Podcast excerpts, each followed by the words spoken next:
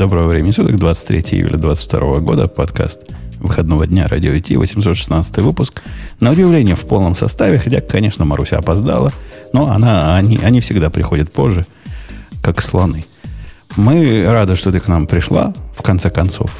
Ну, Бобук с нами. А Лех, Лехи в прошлый раз не было, да? Я как-то его не помню. Не было, не было. Не было. И, да? может быть, кстати, в следующий раз еще не будет, я не уверен. Безобразника. Все у тебя то, Возможно. то гонки, то, то, то, то регаты. То я, возможно, что-то. банально буду просто ехать в это время, поэтому физически не гонку. смогу. присутствовать. Или навигатор. Ахальник. Все, поехали наши Digital Ocean и пойдем на наши любимые темы. Это шоу создано при поддержке Digital Ocean. Облачные технологии могут быть сложными, но создание надежной и доступной облачной инфраструктуры скорее просто.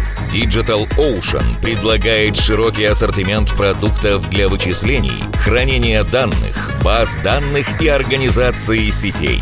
Вы могли бы передать вашу облачную инфраструктуру в надежные руки, а сами вернуться к самому важному – созданию приложений, меняющих мир и способствующих развитию вашего бизнеса.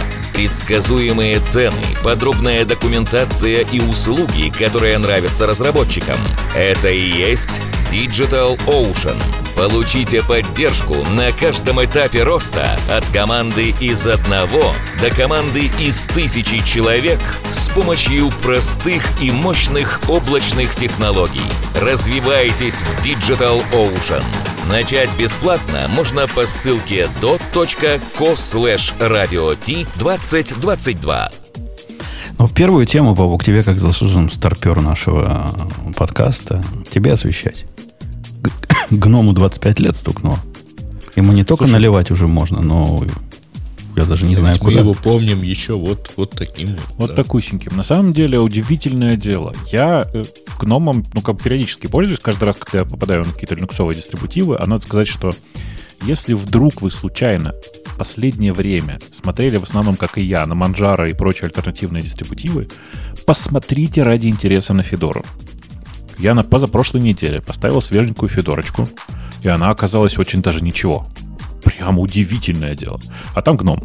Так вот, эм, Действительно, 25 лет гному. Я гном помню совсем маленьким в 99-м году, когда он был только-только первый совсем.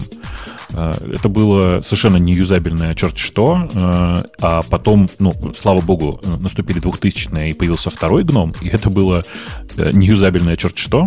Такой же, как первый, напомню. А, И только с приходом, наверное, третьего гнома он превратился во что-то более-менее понятное. При этом при переходе между гномами постоянно терялись там типа старые приложения. Помню, как они в какое-то время притащили туда корбу, баноба и всякие, короче, сложные алгоритмы, сложные механизмы discovery всего. Короче, такой был конструктор всегда сделай сам. Но сейчас оно постепенно превратилось в удивительно адекватную какую-то конструкцию, которой прям можно пользоваться. Вот с приходом там каких-то свежих версий после, после GTK 3 там ей стало прям можно пользоваться. А, Проекту 25 лет. А, Часть людей, которые начинали этот проект, особенно во времена Гнома первого и второго, уже давно не в нем. А Нат Фридман, который э, не только, который занимался э, пе- первым, вторым гномом, не только успел сбежать из мира э, нативных э, приложений в мир сначала C-Sharp и Mono, а потом в Microsoft, а потом в GitHub, а потом оттуда уже ушел, а гном продолжает выпускать. Причем обратите внимание, если вы посмотрите на графики по эм, той ссылочке, которую мы э, на самом деле обязательно прикрепим в шоу-нотах, вы обнаружите, что количество комитов на самом-то деле не, не, не то чтобы не сильно упало, а в конце 20-х годов даже начало расти. И количество контрибуторов начало расти. То есть выросло новое поколение людей, которые заново начали пользоваться гномом как Linux. Ну, в смысле, гномом как э, э, десктопным Linux. Удивительное дело. При этом, ты, ты помнишь, э, Жень, сейчас я буду слова называть, а мне кажется, у тебя будет ностальгия всплывать. А ты Evolution помнишь? Да. Ух. Ну, хороший- даже я помню, Хороший что- клиент, что? Ну, неплохой был, да. Ну, хороший, прям туда сложно применить это слово, но тем не менее. Ну, а Наутилус, всегда. помнишь, как появился? Я помню его, но как он появился, я не помню. Подожди, Ну, Наутилус же г- в Гека потом выродился, или я путаю? Не, не, ты путаешь. Нет? Наутилус это файловый менеджер. А, не, а подожди, какой у них браузер был? У них что же свой, э, который к Conqueror. HTML? Эпиф, Эпифани. Браузер. Epiphany. А, да, Epiphany. Conqueror это же из этого, из KDE, да, да. Да-да-да, да, да. А, ну да. Вот. Э, И как бы ст- столько там всяких слов, знаешь, когда ты вспоминаешь эти слова, думаешь, «У-ху-ху, ничего себе, какой я старый-то. А, ну вот, а гному 25, ну что, остается поз- только поздравить. Э, у некоторых людей, которые начинали разрабатывать гном э, уже давно внуки, там успел зародиться внутри и умереть уже, кажется, совершенно чудесный язык. Как он? Вала назывался. Вы кто-нибудь смотрел язык Вала? А Мы ты, уже обсуждали пишется. его как-то. Да. а Я ты скажи, помню, мы как специалист по современному гному, они вот это registry свое грохнули или оно у них есть еще? Э, ну, в каком-то виде есть. Типа вот это внутреннее хранилище, да, ты имеешь в виду? Ну да, я, я когда переходил на Linux в те далекие к- конце 90-х и выбирал между гномом и KDE, KDE я не мог, не смог, ну чисто, ну, что мне, на винду там какой, на, под какой он винду тогда косил, я не помню. Он не зашел. А гном прямо хорош был, хорош всем, но я тогда не знал, что его, видимо, рисовали с мака. Ну, как-то навевает, да, вот. Если один с винды рисовали, то это, видимо, с мака. Но Registry это было прямо как, как- как- как- даже обидно было как-то. Я не для этого в Linux приходил, чтобы... Подожди, так, ну, ты знаешь, что в macOS тоже есть registry? Ну, тогда я macOS еще и не видел. Какой macOS? Я, я тогда знал Linux, как зашел в терминальчик, что сделал, вот оно, файлики здесь, там VTC то хранится, там-то то хранится, а тут какой-то такой вот разухабистое все. И, и- а еще меня поразил, я не помню, в каком гноме это получилось, когда у них по- появилось, когда у них появился, э, как же он назывался, это package менеджер их э, графический.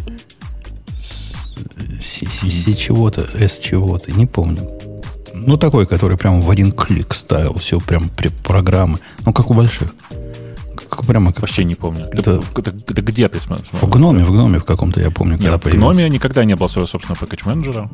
Ну, Ты его с из ним- дистрибутива брал. М- может, может, может, им, скорее Может, ты всего. анаконду имеешь в виду? Или как он А называется? как- какой это, дистрибутив? Не, не? Анаконда это инсталлятор. э, это Red Hat. инсталлятор Red Hat, да. А чем я мог тогда пользоваться? Су- в Сусе был гном, да? В Сусе был гном, да. По-моему, вот Су- Су- Сусиное чего-то такое было. Слушайте, а вы помните, как Ubuntu пыталась сбежать с гнома, да? Они же какую-то свою штуку... Вы... Как же она называлась? Unity. Unity она, по-моему, называлась, да? А они уже сдались, что ли? Ты так в прошедшем времени говоришь? Они вернулись на гном. В какой-то, типа... Какой-то из последних Ubuntu они, ну, последних, типа, года 3-4 назад они, по-моему, вернулись на, на гном. Ну, Или я, или я что-то путаю. Не, я не путаю, я сто процентов уверен, что они...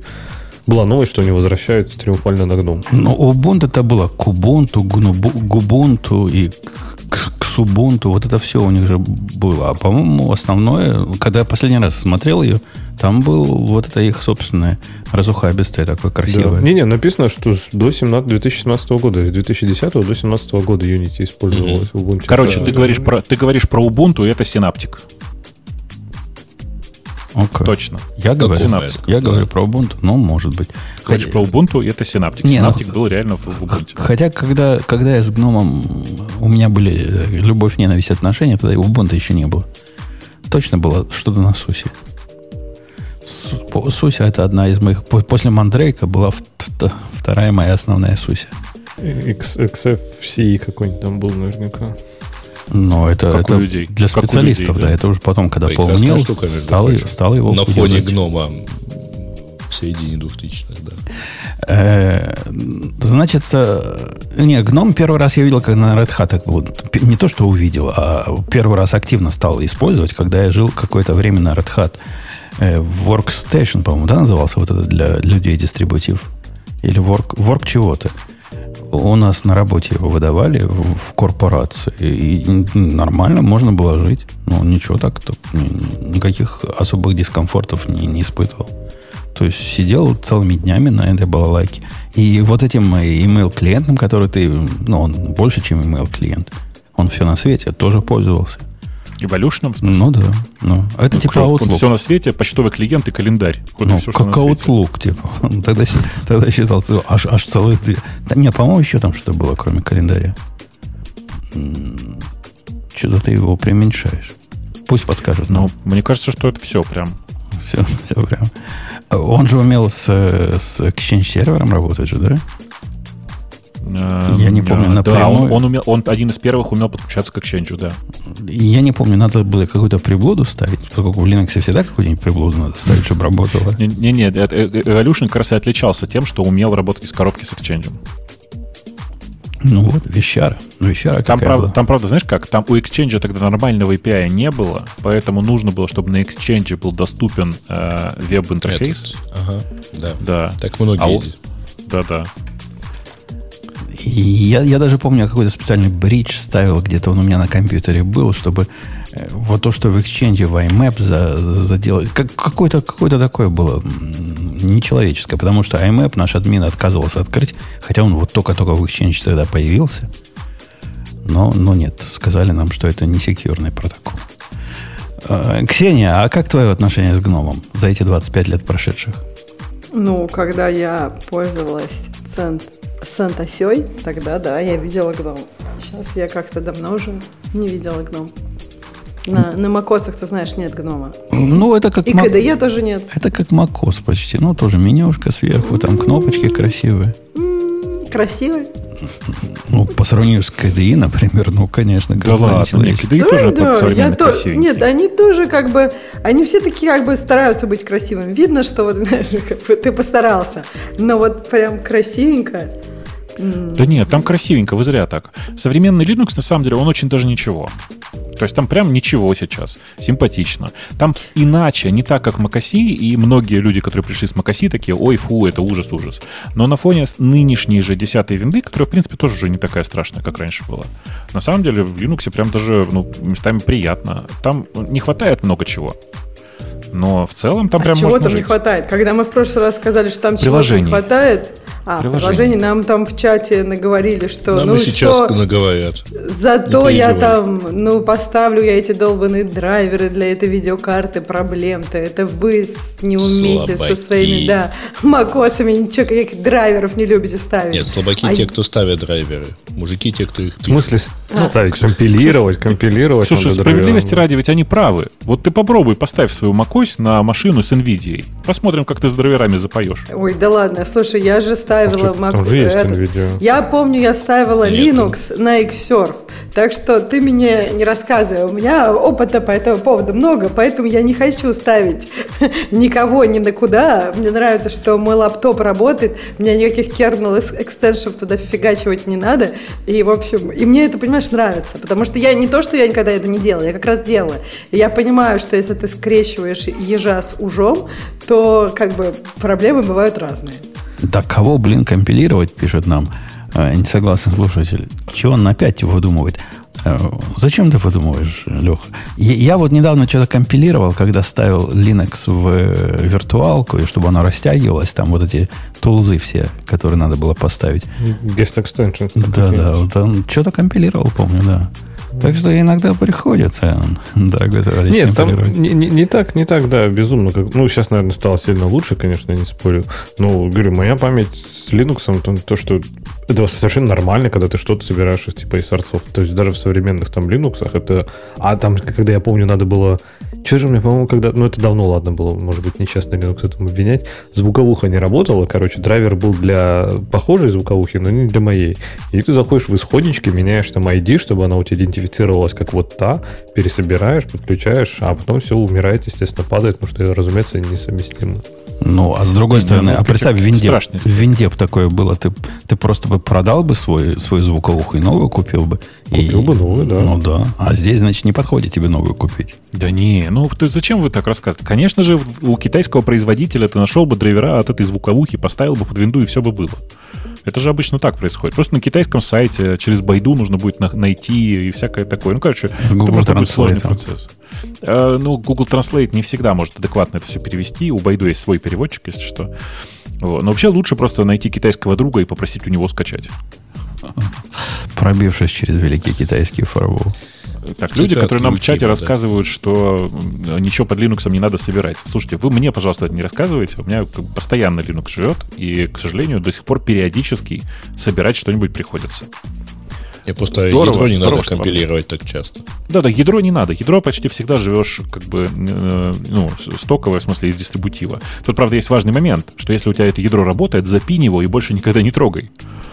Потому что при следующем апдейте может перестать работать. Особенно это в ноутбуках проявляется хорошо. Вот Не, а мне злые всегда- вы, злые Мне вы. всегда... Ну, меня, видишь, почему всегда возмущает? Это как вот с дискуссией про Go. Я надеюсь, может, мы вернемся в чатике, которая кипела Go и Java. Здесь то же самое. То есть люди же понимают, что типа, что это как наезд. Да блин, это идеология Linux, что ты что там, это нормально. То есть не то, что прям это какую дичь мы несем, в Linux надо что-то компилировать. Да надо, потому что это фи- философия системы. Это нормально, там так принято. Рано или поздно тебе придется что-то компилировать.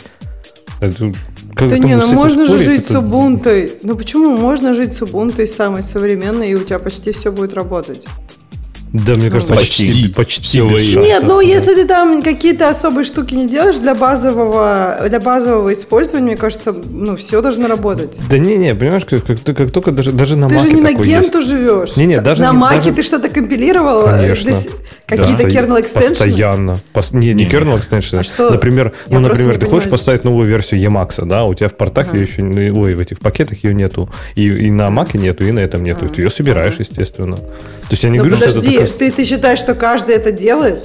Ты так говоришь, даже на Маке надо что-то. Да кому надо? Большинству людей не надо новую версию Макса, Ты- которую в нет, портах подожди, еще ты, нет. ты удивишься, ты удивишься, как, как много у тебя компилирует Brew Install. Он реально много Нет, компилирует. это другой, когда, слушай, ну знаешь, э, так, так говорят, ну ра- разные есть вещи. Ты, э, вопрос, ты сам это делаешь? Или это какую-то команду запустил и даже не знаешь, подожди, будет это Linux- компилировать или не будет? Так на Нет, Linux что? да, на? Linux Make, да нет. make, make, make install. Нет, вот когда ты make install, это ты знаешь, что она сейчас будет компилировать. А если ты брю запустил, и там что-то произошло случайно, без, твоего ведома, это другая ситуация. Слушай, ну это же разные вещи, когда у тебя брю install компилирует, и когда ты сам собираешь, решил а чем забрать. Это то же самое. Да ну. потому что не знаешь, брю install будет компилировать или нет. Вообще что? он по- по-хорошему не должен. Ты- ты Большинство знаешь, всего должно быть уже. Как в «Матрице» этот чувак, да? Счастье не в, в неведении. Знаете, что я понял, мистер Смит? Счастье в неведении. То есть, ну, наверное, да, если ты об этом не знаешь, у тебя нет проблем с компилированием. Ну, Linux это не скрывает. Не-не, давайте просто не говорить людям, что команда make install, она там что-то компилирует. Ведь make, кстати, писать не обязательно. Потому Да что в большинстве подожди, ну случаев... вот в брю... Слушайте, ну я вот запускала брю. Вот я не знаю, что она у вас там все время компилирует, но у меня на большинство вещей, ну, мне кажется, она у меня никогда ничего не компилировала. Я там ставила не Ruby, знаешь. например, какой-нибудь.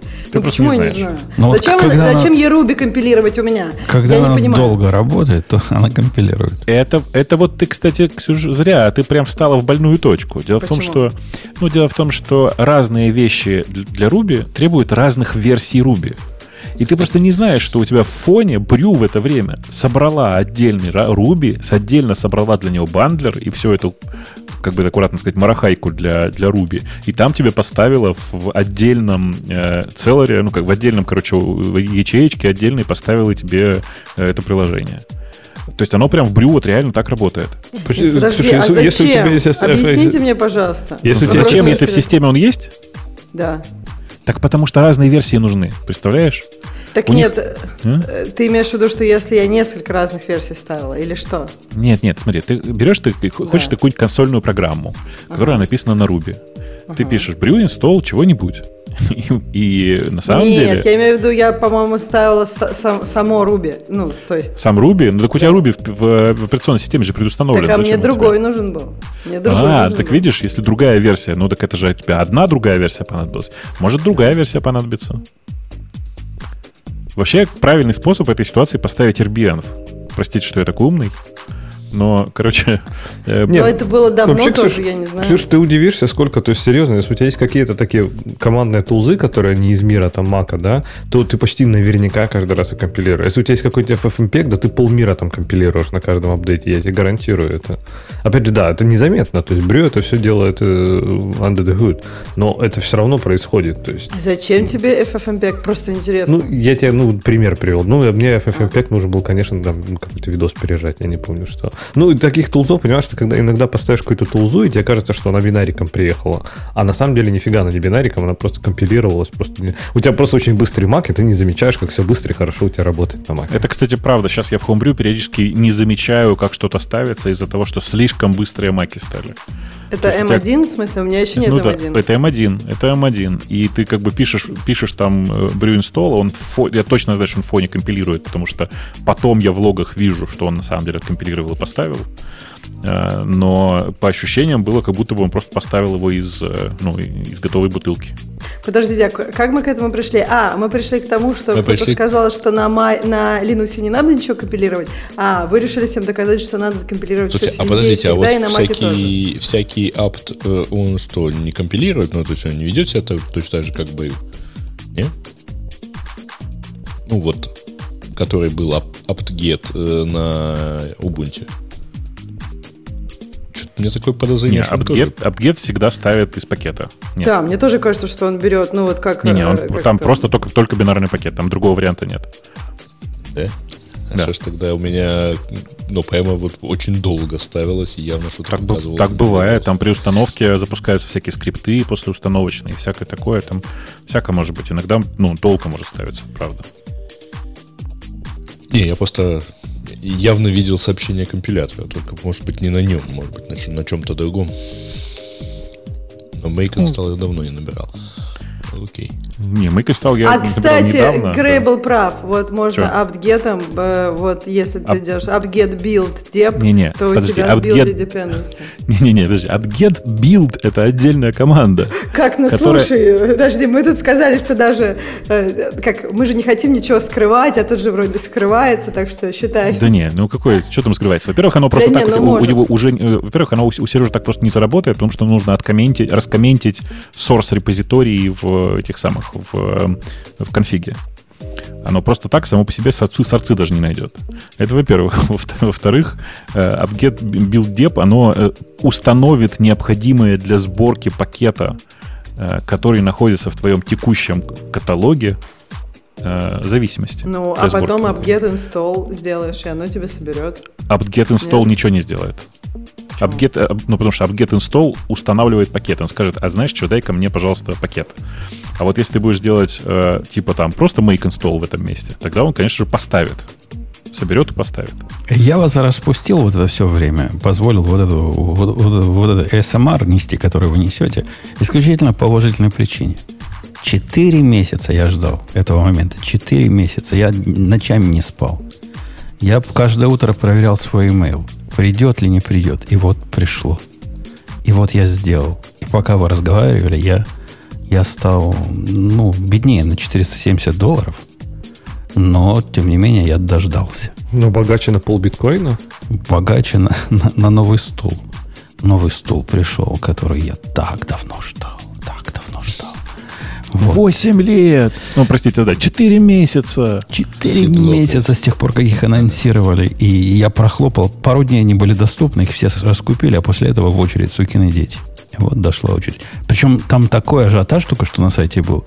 Невозможно было на сайт зайти. Типа, я жму, жму, он не рефреш. Подожди, все а хотят что это за купить. стул? Что это за стул Да такой? седло это для мотоцикла, господи. А. Да, для, мотоцикла стульчик. Так сейчас на все ажиотаж. Вообще кошмар. Я вот тут кровать хочу в Икее купить. И они мне раз там в неделю говорят, вот она появилась. Заходишь на сайт, ее уже нет. Ну, они так и пишут. chain, да. А, Да, вообще supply chain. PSP до сих пор нету. Короче, кошмар какой-то. Просто. Красота. Confirmed. Пришло даже email. Буду теперь ездить. И даже мо- могу кого-то посадить. Ксюша, приезжай, я тебя прокачу. Потому что мои девки с- отказываются. А ты такая легенькая на вид. Я, я, наверное, тебя потяну. Так это, ты э, кого-нибудь вообще катал? Я, я не хочу быть этой... В финансовом смысле или просто харасмент? Нет, ну, Будешь- будешь моей там, первой. э, Этого, покатай своего этого мальчика. Мальчик с мальчиком. Да мальчик страшного. уже не мальчик, мальчик уже давно муж. О, кстати, сегодня я, возможно, рано уйду, потому что у мальчика день рождения. Мы будем бухать. Часов в 6 он придет, то есть через А я, возможно, часа. тоже рано уйду. Так что у меня н- нечего Так давайте, бухать, но... да- давайте по-быстрому сейчас на каждую тему по 3 минуты. э, и Так, что там следующее? Давайте быстро новости. Так, значит, Про Review, про- интересно, Да, да, Все, все. да. Ну все, тему слушателей тогда, да? Не, про Глаздор надо прям нормально поговорить. Ты что? Нет, не так вот. Давайте Это как раз та самая тема, про которую я на этой неделе ничего не читал, специально было не до того. Поэтому рассказывайте. Ксюша, Действительно, раз специально... Я- про я- да, любим Ксюшу Я послушать. расскажу, расскажу. Я на самом деле мало прочитала тем, но вот эту я прям прочитала всю. Короче, история такая. Есть Glassdoor, который компания, как известно, американская и очень даже калифорнийская. А есть, по-моему, Zuru, да, правильно я произнесла? Zuru. Я, не, я не знаю, да. Это новозеландская компания. Это, я так понимаю, что они игрушки делают, достаточно большая, то есть денег у них много. И вот э, э, я так понимаю, э, некоторые сотрудники этой компании, бывшие сотрудники этой компании, пошли на Glassdoor и написали там много всего про вот этого игрушечного гиганта э, Зуру. А потом этот Зуру пришел в суд и сказал, выдайте как Glassdoor нам, пожалуйста, имена всех этих сотрудников. И вот было судебное заседание. И интерес тут в том, что на самом деле в Новой Зеландии законы, касающиеся ущерба репутации компании, я так понимаю, что они пожестче, чем в Америке. Э, я могу привести тут маленький пример. Я недавно узнала, что в Японии вот законы, касающие, касающиеся ущерба компании, они вообще жесткие. Например, ты как сотрудник говоришь правду про эту компанию, и ты наносишь им ущерб, правду ты сказал, а они тебя все равно могут засудить. Просто потому, что у них есть ущерб. И не важно, что ты сказал правду. А в Америке законы не такие. В Америке, если ты наврал и ущерб нанес, то да, засудят. А если ты правду сказал, то значит нормально все. Я, а я вот хочу тебе просто поправить, Ксюша, да, что давай, вот это не такое, не такое ну, абсолютное явление в Америке, как ты показываешь mm. нашим слушателям. Это относительно новое Хорошо. явление. Лет, не знаю, 20 назад, по-моему, или 15, ну где-то вот в таком промежутке времени – был, был даже какой-то суд особый, где вот похожий как на новозеландскую историю. И после этого суда был прецедент, по которому типа нельзя за честное ревью мурыжить людей. Но до этого, судя по всему, мурыжили. Да, да, да, я, я как бы не читала об этом глубоко, я только недавно узнала, что вот в Америке сейчас так, а в Японии так, и вполне возможно, что в Америке раньше было по-другому. То есть, мне кажется, это хорошее дополнение. А вот в Японии, видимо, Новой Зеландии, там вот у них построже, я не знаю, ровно как в Японии э, или нет, четких подробностей про законы я тут не знаю. В нашей статье достаточно так общее сказано, что проблема в том, что у Новой Зеландии другие законы, Глаздор, получается, в этот момент оперируют на уровне, ну, как бы в Новой Зеландии, и, соответственно, они должны соблюдать законы, и получается, что по новозеландским законам нужно выдать эту информацию. То есть, по сути, когда вы что-то пишете нехорошее на Глаздор, вы должны понимать, что за вами могут прийти, и как это страшно. Ну, я а не знаю, не, а, а приходил... А, а почему именно Glassdoor? Да, это ни разу не справедливо для чего ну, угодно. если вы занимаетесь клеветой или распространением достоверных Почему клеветой? Сведений? Почему недостоверный? Я так понимаю, что там даже про это разговора не было. Этот суд не решал, достоверные это были сведения или нет. Этот суд просто по новозеландским законам выдал. Даже если ты сказал достоверные сведения, например, там, я не знаю, тебя харасил твой босс, и это было правда, но при этом тебя сейчас, э, как бы, ну, все твои данные выдадут, и эти чуваки тебя смогут могут засудить даже за правду. Лет пять назад, Ксюша, китайцы на меня подали, э, э, грозились подать в суд за ревью на Амазоне. Типа на полном серьезе, понимаешь? И написал, что, Серьезно? что ваш продукт полнейшая э, гуана, потому что он не делает то-то, то, вообще грубо сделан. И я не помню даже какой продукт, но помню, написал ревью от души с одной звездочкой. И приписал, что если можно было меньше одной, я поставил бы вам меньше одной. Ну, вот такое. Правильное ревью написал, честный. Не, они... ну слишком эмоциональное, окей. Так что, и они сказали, они что меня, они мне засудить? сначала прислали, ну, как они обычно делают, не хотите ли 20 долларов в подарок и уберите ревью. После того, как я отказался, они мне прислали вот это письмо, которое там, ну, CSDCS, которое либо уберешь, либо в суд подадим. Ну, я им сказал, good luck. А, и, и больше не Сурово. слышал про них. Нет. Не, у меня было не так. У меня было то же самое. У меня было плохое ревью. Они мне прислали подарок. И это я сказала, никак не хочу никаких подарков, хочу оставить ревью. И они мне не присылали никакого суда. Ну, вот ну, это, есть... борзые китайцы мне попались, видимо. Не китайцы, тайванцы, по-моему. Так подожди, но они не подали в суд в итоге. Ты не убрал или ну, ты убрал? Может, до сих пор они ждут а. суда. Я не знаю, пять лет прошло с тех пор, но нет. Я думаю, тебя бы уже известили, если бы был суда. Все, сейчас уже, мне кажется, за давностью они уже не смогут тебя засудить. Там же есть на разные преступления всякие давности. Пять лет назад уже давно было. Ну, в общем, не знаю, мне кажется, что это как-то грустно, нет? Вам так не кажется? Я что-то не очень понимаю, на, э, на самом деле, э, дело не про грустное и так далее, но вообще-то это калифорнийский суд э, удовлетворил иск компании, и, разумеется, он не мог руководствоваться э, новозеландскими законами. Нет, они как раз сказали, что... Ну, подожди. Не, они типа собираются подать э, иск о клевете э, в Новой Зеландии.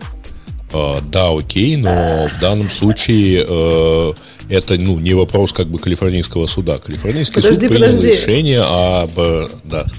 Э, Я хотела тебе сказать, что это не ты читаешь название этого э, иска и ты думаешь, что это о клевете. Насколько я понимаю, в Японии Нет, вот нет. это вот называется, то есть там это мо- может быть за правду. В Новой Зеландии, по-моему, так же. То есть даже если это не клевета, то есть ты э, человек не наврал, человек сказал правду, но при этом это нанесло вред бизнесу, и это считается, что за это тебя можно засудить. Понимаешь, в чем а, разница? а Мне слушай, а слушайте, я, я, я, я, я ваш пафос, вот, э, ну, мы, за- мы все за простого человека, за пролетария, с одной стороны, понимаю. Но с другой стороны, есть же тут какой-то компромисс. А как же, а как быть, ну, когда, если стать на сторону зла? Вот есть компания, которая делает, что она делает? Игрушки? Что она там делает, ты сказала? Да. Да, игрушки, игрушки. игрушки. делать. И злоб- злобный работник, которому, не знаю, кофе не налили но- нужного цвета и не добавили сахара, хлопнул дверью, вышел и начал про них гадости писать. Берем гадости разнообразные. Я не знаю, правда там, неправда, правда его там харасили, неправда харасили. Но пишет он и во всех местах. Ходит за ним, вот за мальчиком, за моим, я же рассказывал, такой ходит. Есть, есть ненормальный на Ютубе, который реально поставил своей целью извести, значит, моего мальчика и его компанию. На каждое видео моего мальчика он значит, выкладывает свое видео, где его, где рассказывает, какая у них плохая компания. Он вообще с ними не знаком. Просто какой-то ненормальный. Реально ненормальный. С пунктиком. Может, ему мой мальчик нравится, я не знаю. И, и вот что, с- тут ничего с этим не сделать. Ну, ну сказал и сказал. Подожди, ну можно же на Ютубе можно брать комменты, если они странные. Какие? Э, Это да, он, на- он свои видео выкладывает. Он выкладывает в ответ на видео мальчика моего, который рассказывает, как у нас компания. Он выкладывает свое видео, где делает честное цитирование, это fair use. Его видео, в общем, придраться не к чему. И, значит, в пух и парах разбивает и рассказывает, какие они уроды, дебилы и имбецилы. Ну, подожди, э, тут же как бы, э, во-первых, разные вещи. Если люди смотрят просто видео твоего мальчика, они не обязательно найдут видео этого человека, правильно? Потому что Нет. никаких ссылок там нет. А Нет, они найдут? не так все просто. Это ж YouTube, он же там же связывает все, там у них поисковые алгоритмы. И когда они ищут про мальчиковую компанию, вот эти видео вот этого странного человека там вылазят просто чуть ли не, ну, всегда на первой странице, но даже иногда на высоких позициях. Ну, я, я согласна, что это... Во-первых, это, мне кажется, разные проблемы. Одно дело Глаздор. Мне кажется, если на Глаздоре, возвращаясь к твоему вопросу, если кто-то на Глаздоре плохо написал, мне кажется, там же всегда видно, на мой взгляд, волюм. То есть, допустим, ну, какой-то объем этих сообщений. Бывает, например, одно сообщение там плохое, а другое сообщение, ну, какие-то другие, другое сообщение среднее, третье сообщение хорошее, и ты как бы в общем, ты понимаешь, ну, не может быть ни у какой компании никаких, э, ну, ну, нет ничего идеального, да, есть какие-то минусы. Ты смотришь минусы, подходят ли они тебе, Да, да не- готова не- ли я... подожди, не скажи. Подожди, Ксюш, то есть если все эти, там, если у тебя условно на компании 200 отзывов, из них 10 отрицательных, содержащих явное вранье, то это окей, пускай они остаются, эти 10 э, отзывов. Ну, какая разница, дв- 190 нормальные. Я- я- Ну, я- Подожди, а, я- как, а я- как вот на Амазоне, например? Вот я не понимаю. То есть, смотрите, вы так говорите, продолжим. Давайте на Амазоне, потому что это менее так как-то заряжено. Вот, Вот- допустим, вот вы идете на Амазон. Амазон не тот Да. случай. А Почему? вот, а вот давай я тебе другой случай приведу из своей практики, где я вот так ревью читал, когда я контракторов искал, я захожу на вот этот странный сервис, от которого я, к счастью, отписался. Не помню, как он называется. Где собираются ревью про контракторов, там вот этих, которые сантехники и все прочие. И моя реакция такая, если я читаю ревью какого-то контрактора, у которого, не знаю, 10 ревью, не 100, я же не потяну 100 читать, 10, и из них один с одной звездочкой, где написано в деталях, какой он мудила чудо, чудило мудрый, то я, я к нему не пойду. И, ну, какую-то тетку там чуть ли не матом а, обложил, и, и после себя не убрал, и, и вообще хамски себя вел. Возможно, это ложь. Я же проверить не могу. Одно ревью из десяти полностью испортило в моих глазах его репутацию.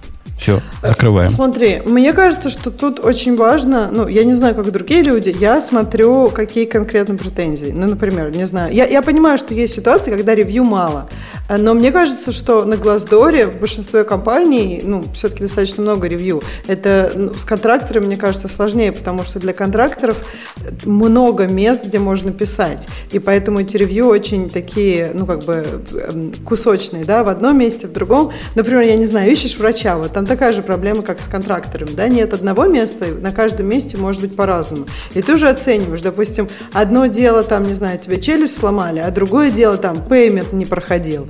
Я вот думаю, вот если что, если у меня все будет хорошо, например, со всеми моими зубами, а с пейментом, ну ладно, я помучаюсь. Да, а, я, а если к врачу будет э, такое ревью? Я ходила к врачу, он мне сказал, все в порядке, а потом мне грудь нафиг отрезали, потому что он Тогда... вовремя не определил опухоль. Вот, вот ты смотришь на вещи, какие, ну, как бы, что произошло. То есть, если, например, врач, например, все сделал идеально, но потом на тебя матом наорал, опять же, для кого-то, может быть, это no-go, для кого-то, может быть, нормально. Ты думаешь, ну, главное, что он специалист. Для кого-то, понимаешь? Ты смотришь масштаб э, и что написано конкретно в этих негативных ревью. Ну, и ты, на, на самом деле, вот даже, не знаю, даже по Елпу. Видно, когда человек, ну, просто нормально, четко описывает, что было не так, а видно, когда человек, как ты, например, если бы там была одна звезда, звезда, я бы ее, ну, типа, минус одна звезда, я бы ее поставил, и потом рассказывать, не знаю, весь свой день, который был до этого, а потом в конце рассказывать, что у него таракан был в еде, ты просто понимаешь, что там, возможно, и не таракан, и, возможно, не в еде, ну и так далее. То есть все равно, ну, как бы, тоже ревью так, по-разному а написано. А эмоции это... как-то делают отзыв менее полезным или что? Ну, то есть, да. не знаю. Мне кажется, потому что если, допустим, ну, не знаю, у тебя просто плохой день, то э, ты можешь описывать плохие вещи. Если я, я купил детальку... Он был объективный, да, да, да. Если я купил детальку для мотоцикла, впендюрил ее, она сломала мне нафиг мотоцикл, то я напишу злобное ревью. Такое злобное, что из звездочки много Да будет. нет, но понимаешь, вот если ты объяснил при этом конкретику, вот мне, мне тут важно не только эмоции, просто часто, когда бывает много эмоций, нет никакой конкретики. И тогда, на мой взгляд, это вообще можно ну, не, не так много веса этому придавать. Ладно, мы отошли, мне кажется, от темы. Так я вот... хочу сказать, что сказали в чате, подожди секунду, что э, вот Калифорнийский суд э, принимает во внимание законы других стран. Я не знаю, правда это или нет, но это то же самое, что было написано в нашей статье, что объяснение, почему Калифорнийский суд принял такое решение, это что они принимали во внимание, что это новозеландская компания.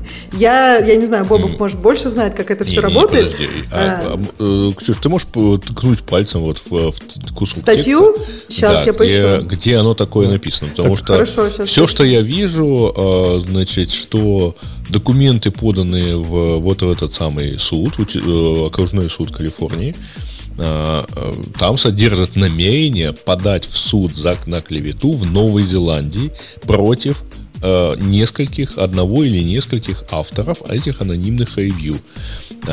И, собственно, суть иска заключается в том, что, товарищ Глаздор, дай нам, пожалуйста, контакты авторов этих людей, чтобы мы могли оформить иск. Нет, а, почему, кстати, в конце вот это... внизу про то, почему суд принял такое решение. Вот я, я сейчас попытаюсь найти да. сейчас. А мне интересно, почему такой вот пафос статьи, типа анонимные отзывы на Глаздоре не так уж и анонимны. И такой, ну, ну да, конечно, они не анонимны. То есть это, это, это правда для кого-то новость. То есть действительно люди удивляются, что суд может прийти и затребовать информацию, а человека ее выдадут. Это как помните с Протоном когда-то было? Тоже все там просто зашли на желчь. Как они могли? Они же обещали на нас... Это, если к ним пришли с иском, а что они сделают? Подожди, ну слушай, по-моему, Глаздор, э, ну хотя и Протон то же самое. То есть, мне кажется, проблема в том, что эти компании себя так позиционируют. У них в описании написано, что они никому твои данные не отдадут. И у Глаздор то же самое в описании написано. То есть, Нет. ну не пишите тогда это в описании. Нет, почему? Подожди, подожди, а как они там могут... в этой статье приводят это, что там Секунду. у Глаздора так и написано. Да, ты можешь все что угодно написать в статье. Это не избавляет ни Глаздор, ни любую другую компанию от необходимости выполнять законы. Нет, Если, смотри, условно говоря, там будет вот всяких харасмент, преследования и так далее, вот кем-то из пользователей, в том числе в этих э, комментариях, то, то это условно уголовное преступление, к ним пойдут с ордером, и они обязаны будут помочь найти автора этих, э, выдать всю недоступную информацию. Я прямо с трудом могу себе представить, как харасить можно кого-то на Госдоре. Ну, мало ли. Нет, а, ну, смотрите, я условно кстати... говорю, ну то есть, если это будет явное нарушение, а, явное уголовное преступление, то, в общем, какая разница, что компания написала себе в этом? Это, а, ребята, извините, а здесь же, устойчивые вещи. Здесь же, Грей, понимаешь, ушли. не так же и понятно, если вообще состав преступления, если вот этот пробовал кос здесь. Я бы... Вот недавно был случай, когда пришли агенты ATF. ATF это вот это бюро табака и firearm, и, и оружия, и алкоголя к чуваку, который...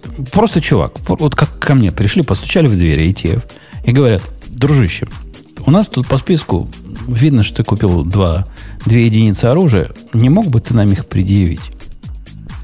Понимаешь? Вот, то есть, э, по твоей логике, дорогой Грей, ну, должен предъявлять, потому что вот ну, законы и власть, я бы их послал к чертовой матери, и они бы, кстати, пошли бы к чертовой матери. Поскольку нельзя э, обобщать. Раз, Не, раз подожди, пришли, а- значит положено. Нет, нет. Положено ешь. Ну, во-первых, э, если они э, пришли, если ты перед этим обязывался, ну, если они пришли соблюдать какие-то законы, знаешь, как у нас там, например, участковый может пойти и проверить, э, в каком состоянии у тебя оружейный сейф, если ты зарегистрирован как владелец оружия. А, И ты обязан его пустить и продемонстрировать ему, как ты его хранишь. А не знаю, у вас Бе- такие. без, без ордера, без, без постановления суда ты обязан его пустить. Так просто. записано в правилах э, оборота оружия. Ну, Видишь? значит, значит, у вас, Подтверди, э, российские правила наверняка такие же, да? значит, у вас так. У нас такого правила нет. Правило есть такое, что если ты покупаешь больше одной единицы оружия за раз, то тебя даже продавец предупредит. Чувак, я пошлю про тебя, значит, специальный отчет, я обязан послать. И во- вот, вот я посылаю, про тебя, что ты не являешься... Они могут проверить, что ты не являешься перепродавцом. Однако нельзя просто прийти ко мне домой и сказать, а докажи, что ты не перепродавец оружия. Это ваша, орлы, задача доказывать, что я продавец. Вы не можете у меня такого просить. Ну, хорошо. Э, Правилами оборота, вот поправкой Салливана предусмотрена на, м, там возможность контролирующих органов, вот этих самых ETF, э, что они могут проверить а, твое оружие. Без, без ордера, да пусть они идут в Ну, одно прекрасно, место. зна- значит, они не могут этого сделать. Я не понимаю, как, как это э, применяется к данному э, случаю. Это точно В так же. данном случае э, истец требует от суда, э, значит, чтобы суд приказал компании выдать необходимые данные для оформления иска в другой стране. Оно, я тебе объясню, как оно. Оно с моим кейсом объединяется вот этим самым probable cause, который я упомянул. То есть для того, чтобы поставить, заставить компанию чего-то выдать, с моей точки зрения, или разрешить агенту ETF зайти в мой дом и проверить, что там у меня в сейфе лежит, должны быть достаточные причины, достаточные основания – это сделать. То есть я должен быть э, теоретически преступником. То есть они не могут пока доказать конкретно, но у них есть. Например, полицейский остановил машину, обыскивать он не может, но он видит, там на заднем сиденье сидит девушка с, с связанными руками. Это probable cause. После этого можно вполне ворваться в машину с пистолетом и эту девушку освобождать. А если Вообще там я не сидит... понял, а какого черта? А если у нас так задумано было? Ну да, Вы тогда, не поверите, вот завещание. Не так- так- тогда извиняться. И, и по суду заплатят. Но просто так вламываться и, или деанонимизировать пользователя, это какое-то А безобразие. почему Не, просто так? почему Почему вы думаете? так, Да, почему вы думаете, что там не было probable cause? Может быть, действительно, например, статья новозеландский суд. Ну, может быть, новозеландский это- суд предоставил достаточные аргументы, которых судья счел достаточно для того, чтобы затребовать. Опять же, он же это же н- Там не то, что говорят суд про против probable, я могу, сотрудников. я могу добавить про probable cause, это действительно так, то есть там есть, э, я так понимаю, что э, показания вот этого SEO этой компании о том, что их траты на поиск новых сотрудников увеличились из-за этого. То есть получается probable cause, то, что Это не probable, действительно это не probable cause. Probable cause это если мы, мы подозреваем, что работник X, которого мы уволили за безобразие и сексуальный разврат на работе, и за то, что он бухал и каждый день приходил немытый, вот это, вот это будет probable cause. А то, что Так у это них... по-американски, а мне кажется, по-новозеландски это будет probable cause. То есть, если бизнес пострадал, то можно судить. Неважно, какой был сотрудник. Понимаешь, Слушайте, неважно, что вы он сказал. притягиваете эту Урод- уродские вас- законы у вас в Новой Зеландии, я скажу вам, Ксения. Так нет, вот подожди, я Подожди, так э, его же по не поводу Новой еще. Зеландии, я там в, ча- в чатик его, ну, скорее всего, осудят. Я в чатик Почему? нам кинула. С чего вы первое- взяли? Да, вот Ксюша, это странное предположение. Его, ска- то есть, если это есть, есть- есть решение дело, то, скорее всего, выдаче его судят. да. И до подачи даже иска об э, вот этой самой дефамации, тобто клевете, а, ну, я не знаю, там полгода еще может пройти как минимум. А дальше пойдет Пусть, разбирательство. пусть пока по св- на свободе походит. Не, факт, что его данные выдадут, вот просто потому, что компания, видишь ли, потеряла деньги из-за его ревью, он совершенно возмутительный.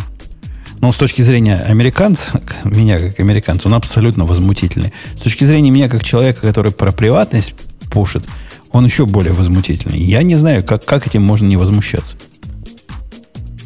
Хотя Так, я а как- попытался стать на, на позицию Не, не, понимаешь, действительно же может быть, ну, то, то, что мы обсуждаем, может быть, ну, пусть даже не клевета, да, но, не знаю, человек написал что-то, что э, ему, ему кажется так это было, что его кто-то харасил. На самом деле никто его там не харасил. А для компании, это же, сейчас ты понимаешь, например, представь себе, я не знаю, что он действительно напишет, что там харасмент происходил на рабочем месте.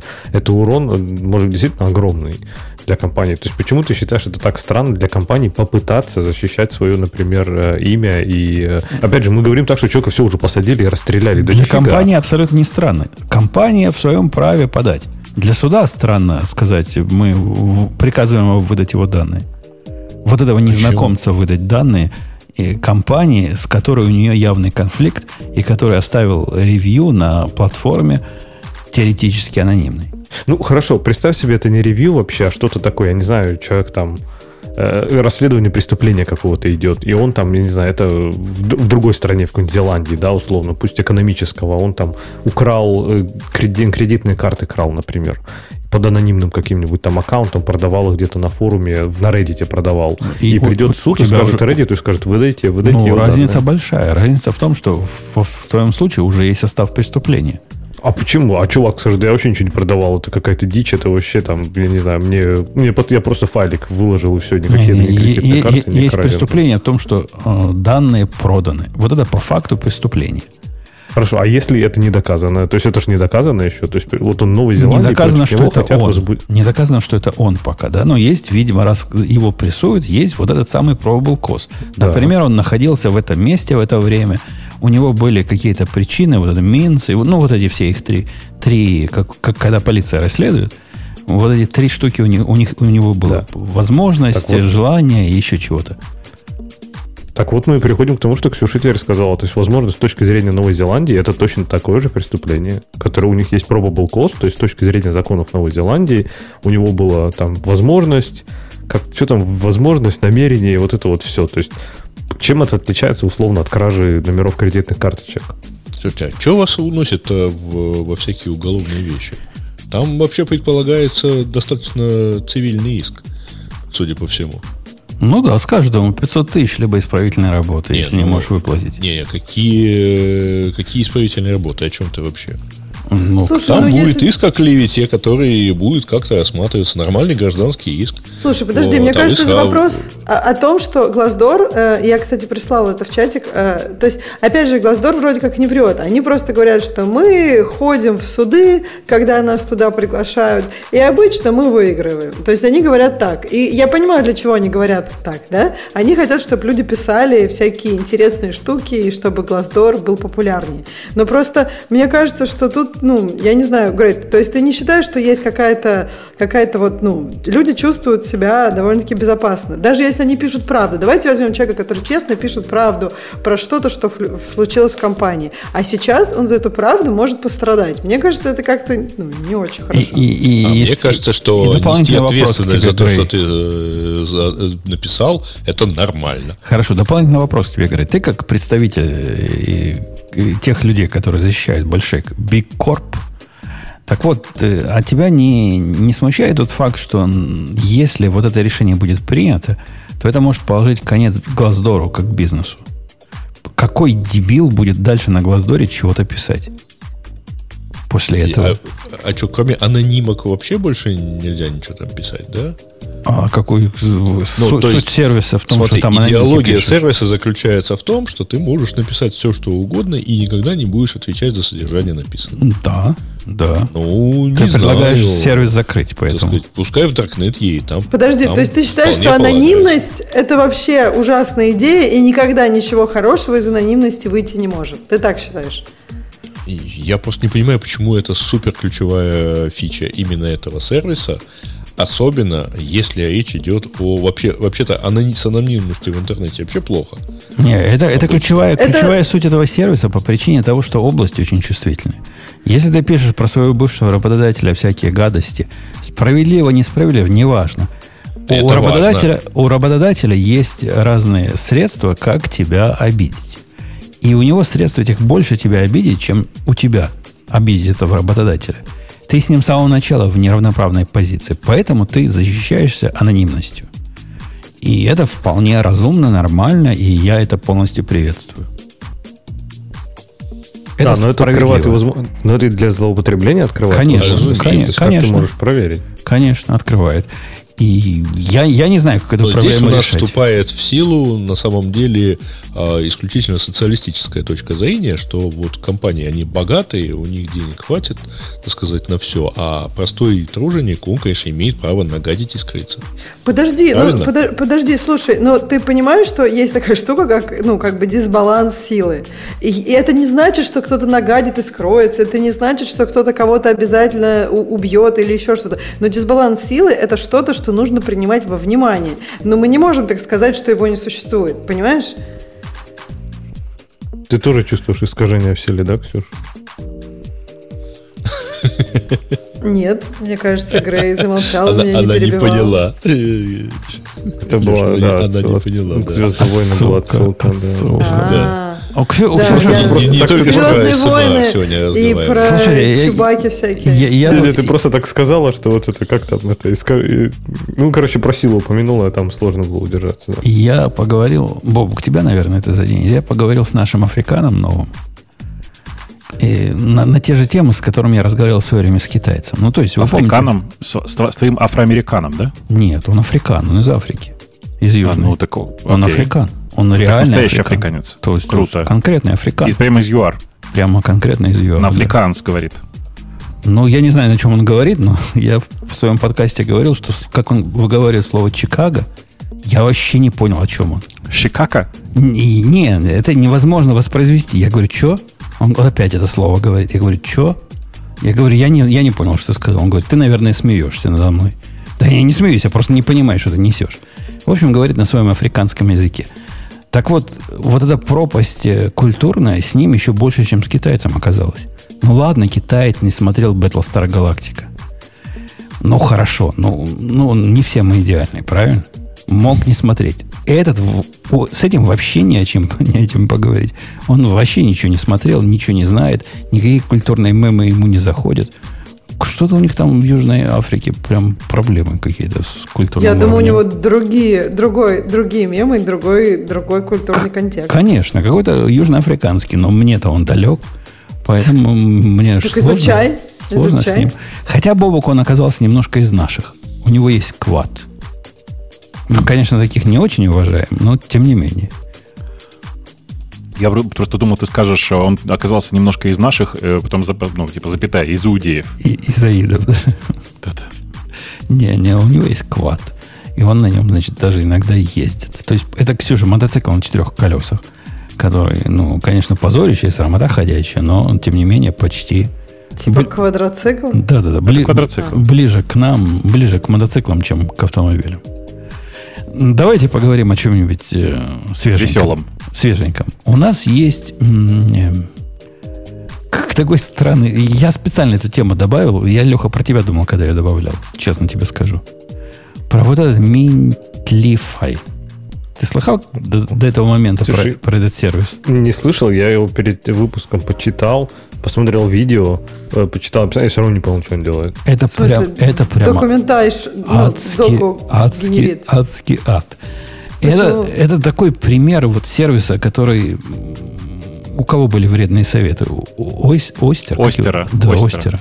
Это сервис, вред, это вредный сервис, который надо законодательно в Америке запретить. И в других странах тоже хорошо бы. В странах ЕС тоже предлагаю запретить. И, и даже в Британии, Леха. Он, он генерит тебе буквально литературное описание того, что делает твоя функция. А, из, из этого, из сигнатуры, что ли? Не, он, он Нет, он кода. понимает. Нет, он кода. код А, читает. из кода. Это же очередная штука. Я думала, сейчас вы опять будете вау, вау, яй, это так круто. Я думала, после вчера про- про- про- прошлой дискуссии Copilot вам просто нравится все, что AI генерит, и вы сейчас будете в восторге. Я думаю, ну, очередной... так мы же никого- всегда против комментария были, Ксюш, так это, же, это же наоборот. Понимаешь, дело в том, что э, идея э, Copilot в другом. Ты пишешь сигнатуру и вот такое описание функции, а он тебе пишет все остальное. Ну, а ты не пишешь бред. такое, такое- Нет, я-то тут согласна. наоборот. Я вообще Слушайте, не я, понимаю. я много Нет, таких, это- э, такой документации видел. Вот прямо сейчас на одну такую смотрю. Знаете, что Не, там ну- написано? Чтобы открыть файл, нажмите «Открыть файл». Вот. Не, ну смотрите, здесь же, знаете, понимаете, в чем логическая ловушка таких сервисов, да? Я думаю, что будет больше и больше таких. Потому что если ты читаешь код, и ты можешь понять, что делает эта функция, ну или там машина может понять, то комментарий-то не нужен. То есть комментарий нужен, когда ты смотришь на код, и ты вообще ни хрена не понимаешь. То есть вот когда она сгенерит комментарий типа «Ахз, мы зачем-то умножаем на 0,25, делим на 4, а еще если это четверг, то умножаем на 2». Вот тогда этот комментарий, ну типа, стоит написать почему. А если ты можешь понять, что функция делает, зачем нужен комментарий? И мало того, что он не нужен, он же вреден здесь. То есть это тот самый, тот самый случай, когда комментарий, во-первых, увеличивает вот эту когнитивную нагрузку, описывают, по сути, словами на русском. Они похожи на Java, Java, как они, Java Docs, да? Я передал параметр ABC. Ну, то, то я вижу, ну вот, вот сигнатура функции, да, вижу, что вот эти параметры. А возвращается значение такое-то. Да я вижу это то, то, и так, и до комментария это видел. Это такой Java Docs на стероидах. Он описывает, чего делает функция человеческим языком, и вредность его, ну, кроме того, что это излишнее описание, как совершенно правильно Леха сказал, его же постоянно надо, ну, мейнтейнить, то есть перегенерить. Слушайте, а давайте важное обсудим. Вот откройте главную страницу этого сервиса, где mentlify.com slash writer. Там нарисована сейчас питоновская функция getTemp. Так, Вы, вы видите, да? видим, да. Расскажите мне, пожалуйста, вот по сигнатуре этой функции, что такое EL, вот этот второй параметр? Ел. Это Элемент какой-нибудь. таргет элемент, сказано в комментарии. О, классно, таргет элемент. Что это значит? Что эта функция вообще делает?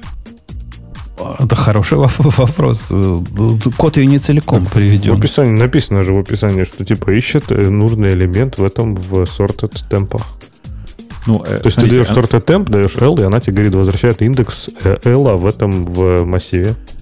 Ну, значит, я хочу, как бы буду стараться, конечно, сдерживаться, но вот конкретно для этого действия, а именно найти индекс конкретного элемента, элемента, который равен конкретному значению в массиве, в, питоне есть встроенная функция. Да, ну, я так понимаю, что это так экстраполировано, да? Оно как бы, мне кажется, в люб... Слушай, знаешь, в, экстрапо- вот, вот в таких деталях раскрывается все понимание людей, зачем это делать. Зато они Вот кон- тоненькую такую отсылочку зацени, как сделали автора, написали Ричард Хендрикс. Ну, как бы такое, знаешь. Я бы не сказал, что это тонкая отсылочка, мало кто понял, да. Это во-первых. Во-вторых, посмотрите на код. Вы понимаете, что если как бы люди пишут такие, такой код, вот реально такой код, и у них столько документации, грубо говоря, у них документации больше, чем кода на экране прямо сейчас. Сколько она стоит? Вы посмотрите на это. Да, Вот никому тут, она не нужна. борзые ребята. Догадайтесь, сколько она стоит, если вы не смотрели еще в месяц. 40 долларов всего. Ну, что, что дорого. Это если в год брать, так, так 50. 50 долларов в месяц. Ну, зато комментарий будет Так, так а разухабистый. как лучше, лучше Copilot взять, он тоже самое все напишет. За Да, конечно. от- 10 откры- от- открываешь комментарий, э, и все как бы. И все, все так и есть. Потом пишешь двоеточие парам, и он тебе подписывает значение параметров. Я, я вчера тут де- делился в нашем чатике очередным своим сюрпризом Copilot, который... Вот эди- одни- один из тех случаев, когда видишь, что вот платил бы 100 долларов в месяц за него. Реально платил. Видели, да, мой пример? Который я раз в три года делаю. Я раз в три года захожу на сайт э, nizy.com, там не помню, какая у них страница, беру список э, выходных, ну, нерегулярных выходных, типа праздников, на следующие три года вношу там у себя файлик в табличку. Файлик, оно потом в табличку записывается. Ну, понятно, да, идея.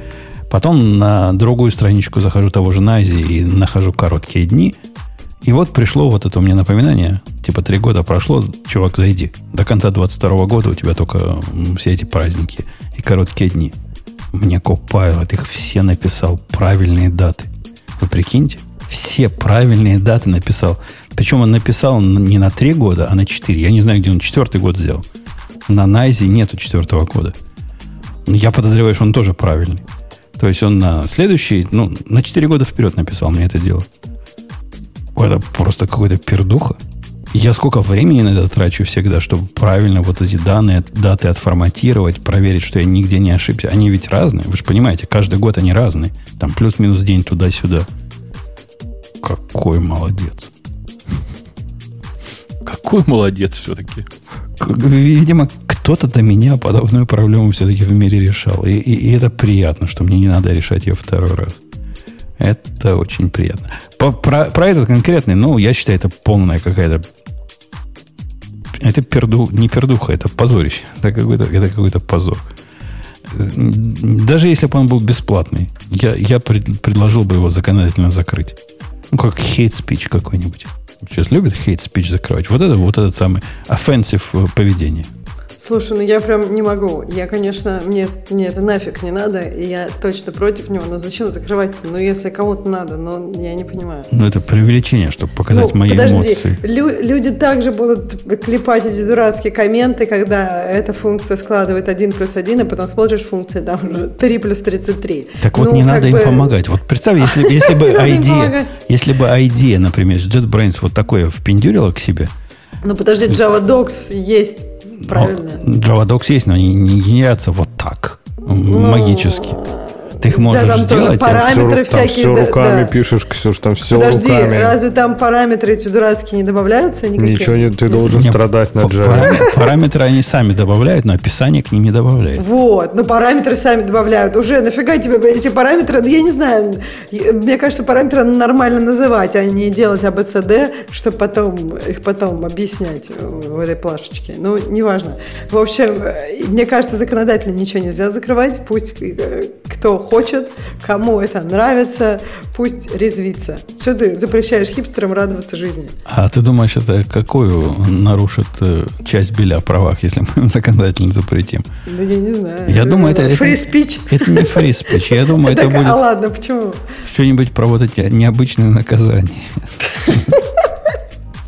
Слушай, мне кажется, ну, ну, прикольно кому-то резвиться. Я не знаю, я еще могу как-то... Я пыталась там думать, ну, например, если, допустим, я захожу в какой-то код, и я этого языка, например, там, не знаю или давно не видела, и вот мне поможет это, да все равно, думаю, не поможет. Ну, вот, например, нахожу я Go, давно я его не видела, и там мне говорят, что какой-то реквест отсылают. А вот потом же ведь наверняка посмотришь код, и оказывается, что другой реквест отсылают. И пишут, что ошибки обрабатывают, а уже, например, не обрабатывают. В общем, не знаю, мне кажется, никак не поможет это никому и никак, но запрещать не надо. Я думаю, я думаю, Ксюша, он третью поправку нарушает. Знаешь, да, третья поправка какая? Что у тебя Нет. в доме солдаты не могут жить. Вот, вот эти комментарии, это практически как солдаты в моем доме. Я, я, я не хочу, чтобы они там жили. Да. Там не совсем так. Третья поправка, она напрямую запрещает э, солдат размещать в твоем доме без твоего согласия. Тут есть важный момент в мирное время. Но с практической точки зрения э, надо заметить, что большая часть войн, которые, в которых США участвовала, формально не были завершены. Поэтому ничего вам не мешает по-прежнему, в смысле, ничего вам, в смысле, США не мешает по-прежнему пользоваться третьей поправкой как, э, ну, как разрешительным, скорее, актом. То есть, типа, спокойно размещать э, военных в любом гражданском доме. Думаю, не пройдет это Верховный суд, ты знаешь. Ну, конечно, не пройдет. Ну, ты что? Просто есть, есть, такой, есть такой смешной феномен, про который многие знают, что многие войны не закончены, поэтому, в принципе, ничего не мешает. Я с нашим начальником разговаривал, он у нас очень сильно повернутый на климате. Ну, вообще, он такой левый-левый. И он едет, поехал сейчас куда-то отдыхать в отпуск и говорит, я... Он всегда, когда со мной разговаривает, какую-то, значит, политическую идею выдвигает, ну так, ненавязчиво.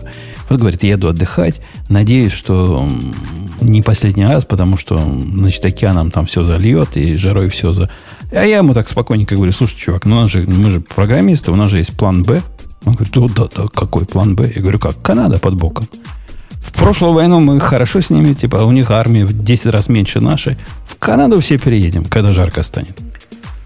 Я тут слышала другую идею. Мне кто-то рассказывал, что типа, я, я не знаю, мне показалось, что это немножко странно, но что вот Россия, она наоборот специально хочет, чтобы климат стал пожарче, она его специально изменяет и очень активно использует, сжигает все, что можно сжигать, чтобы ну, часть, большая часть России была бы лучше обитаема, чтобы в Сибири стало тепло, жарко, и мы бы там не только картофан растили, а еще и манго, например. Они там, Ксюша, ты перепутала перепутала.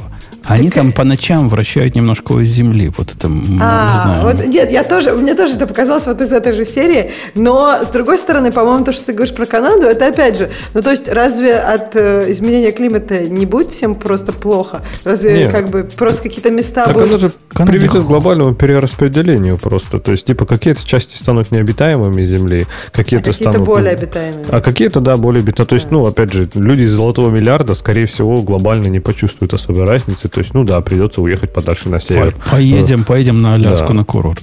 Ну, или типа, да, из Лондона переедем в Эдинбург, в, например, Си- и так в Сибирь, далее. в Сибирь. Вот. А поэтому, ну, да, конечно, это же не то, что там, знаешь, все, все нафиг закончится в какой-то момент.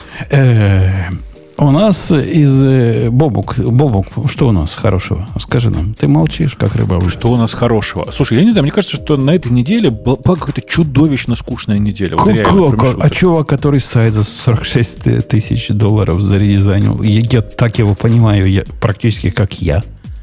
Или новая Подожди, Монго. так, а- а- а, ты помнишь, что на этой неделе всплыла еще одна новость, довольно старая, мы ее тут как-то обсуждали уже, э, о том, как э, Герц, помнишь, который недавно забанкротился, это контора по аренде машин, э, заказывал себе редизайн. Нет? Который ну, Херц, Ну, хер- Hertz, хер- Hertz, херц да. знаю, уроды редкие, да. Да-да-да. Они заказывали себе редизайн в Accenture. В смысле, в большой аутсорсинговой компании. Ну, и он недорогой редизайн по их меркам. Там что-то порядка 40 миллионов долларов было. Вот, но они его так и не забрали. Ну, типа, не пригодилось. Не пригодилось. Э, Это, Так это, это У статья... них же стрёмный был сайт, я вообще не А понимаю. остался, а остался какой, как ты думаешь?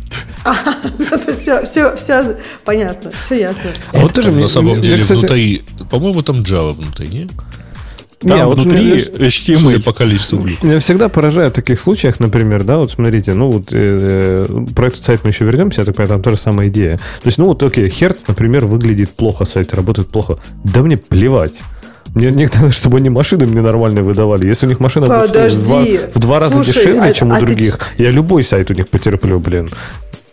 Нет, ну я согласна, что э, как бы стоимость важна, но если ты просто попробуешь все, то стоимость будет, ну, плюс-минус одинаково. Там может быть разница, ну, 10, ну, 20 То есть, процентов. я думаю- И дальше ты все равно, юзабельность сайта, она важна, потому что, например, ты забукал машину, а приезжаешь, оказывается, что ты забукал совсем не то, что ты собирался, Не, ну- потому что сайт глюкавый. Не, не, и смотри, бы- мы говорим про, про функциональность или нет? То есть мы говорим про функциональность или вот эти, знаешь, плюшечки и фишечки. То есть если он а- мне не дает делать то, что я хочу, то это, конечно, плохо. А вот, Леха, у Э, тебя, у тебя узкий взгляд. Я, я недавно с огромным удивлением обнаружил, что вот это, о чем ты говоришь, что фи- фигня полная, для нормальных людей это прям не фигня, это, это вот то самое, чем они живут.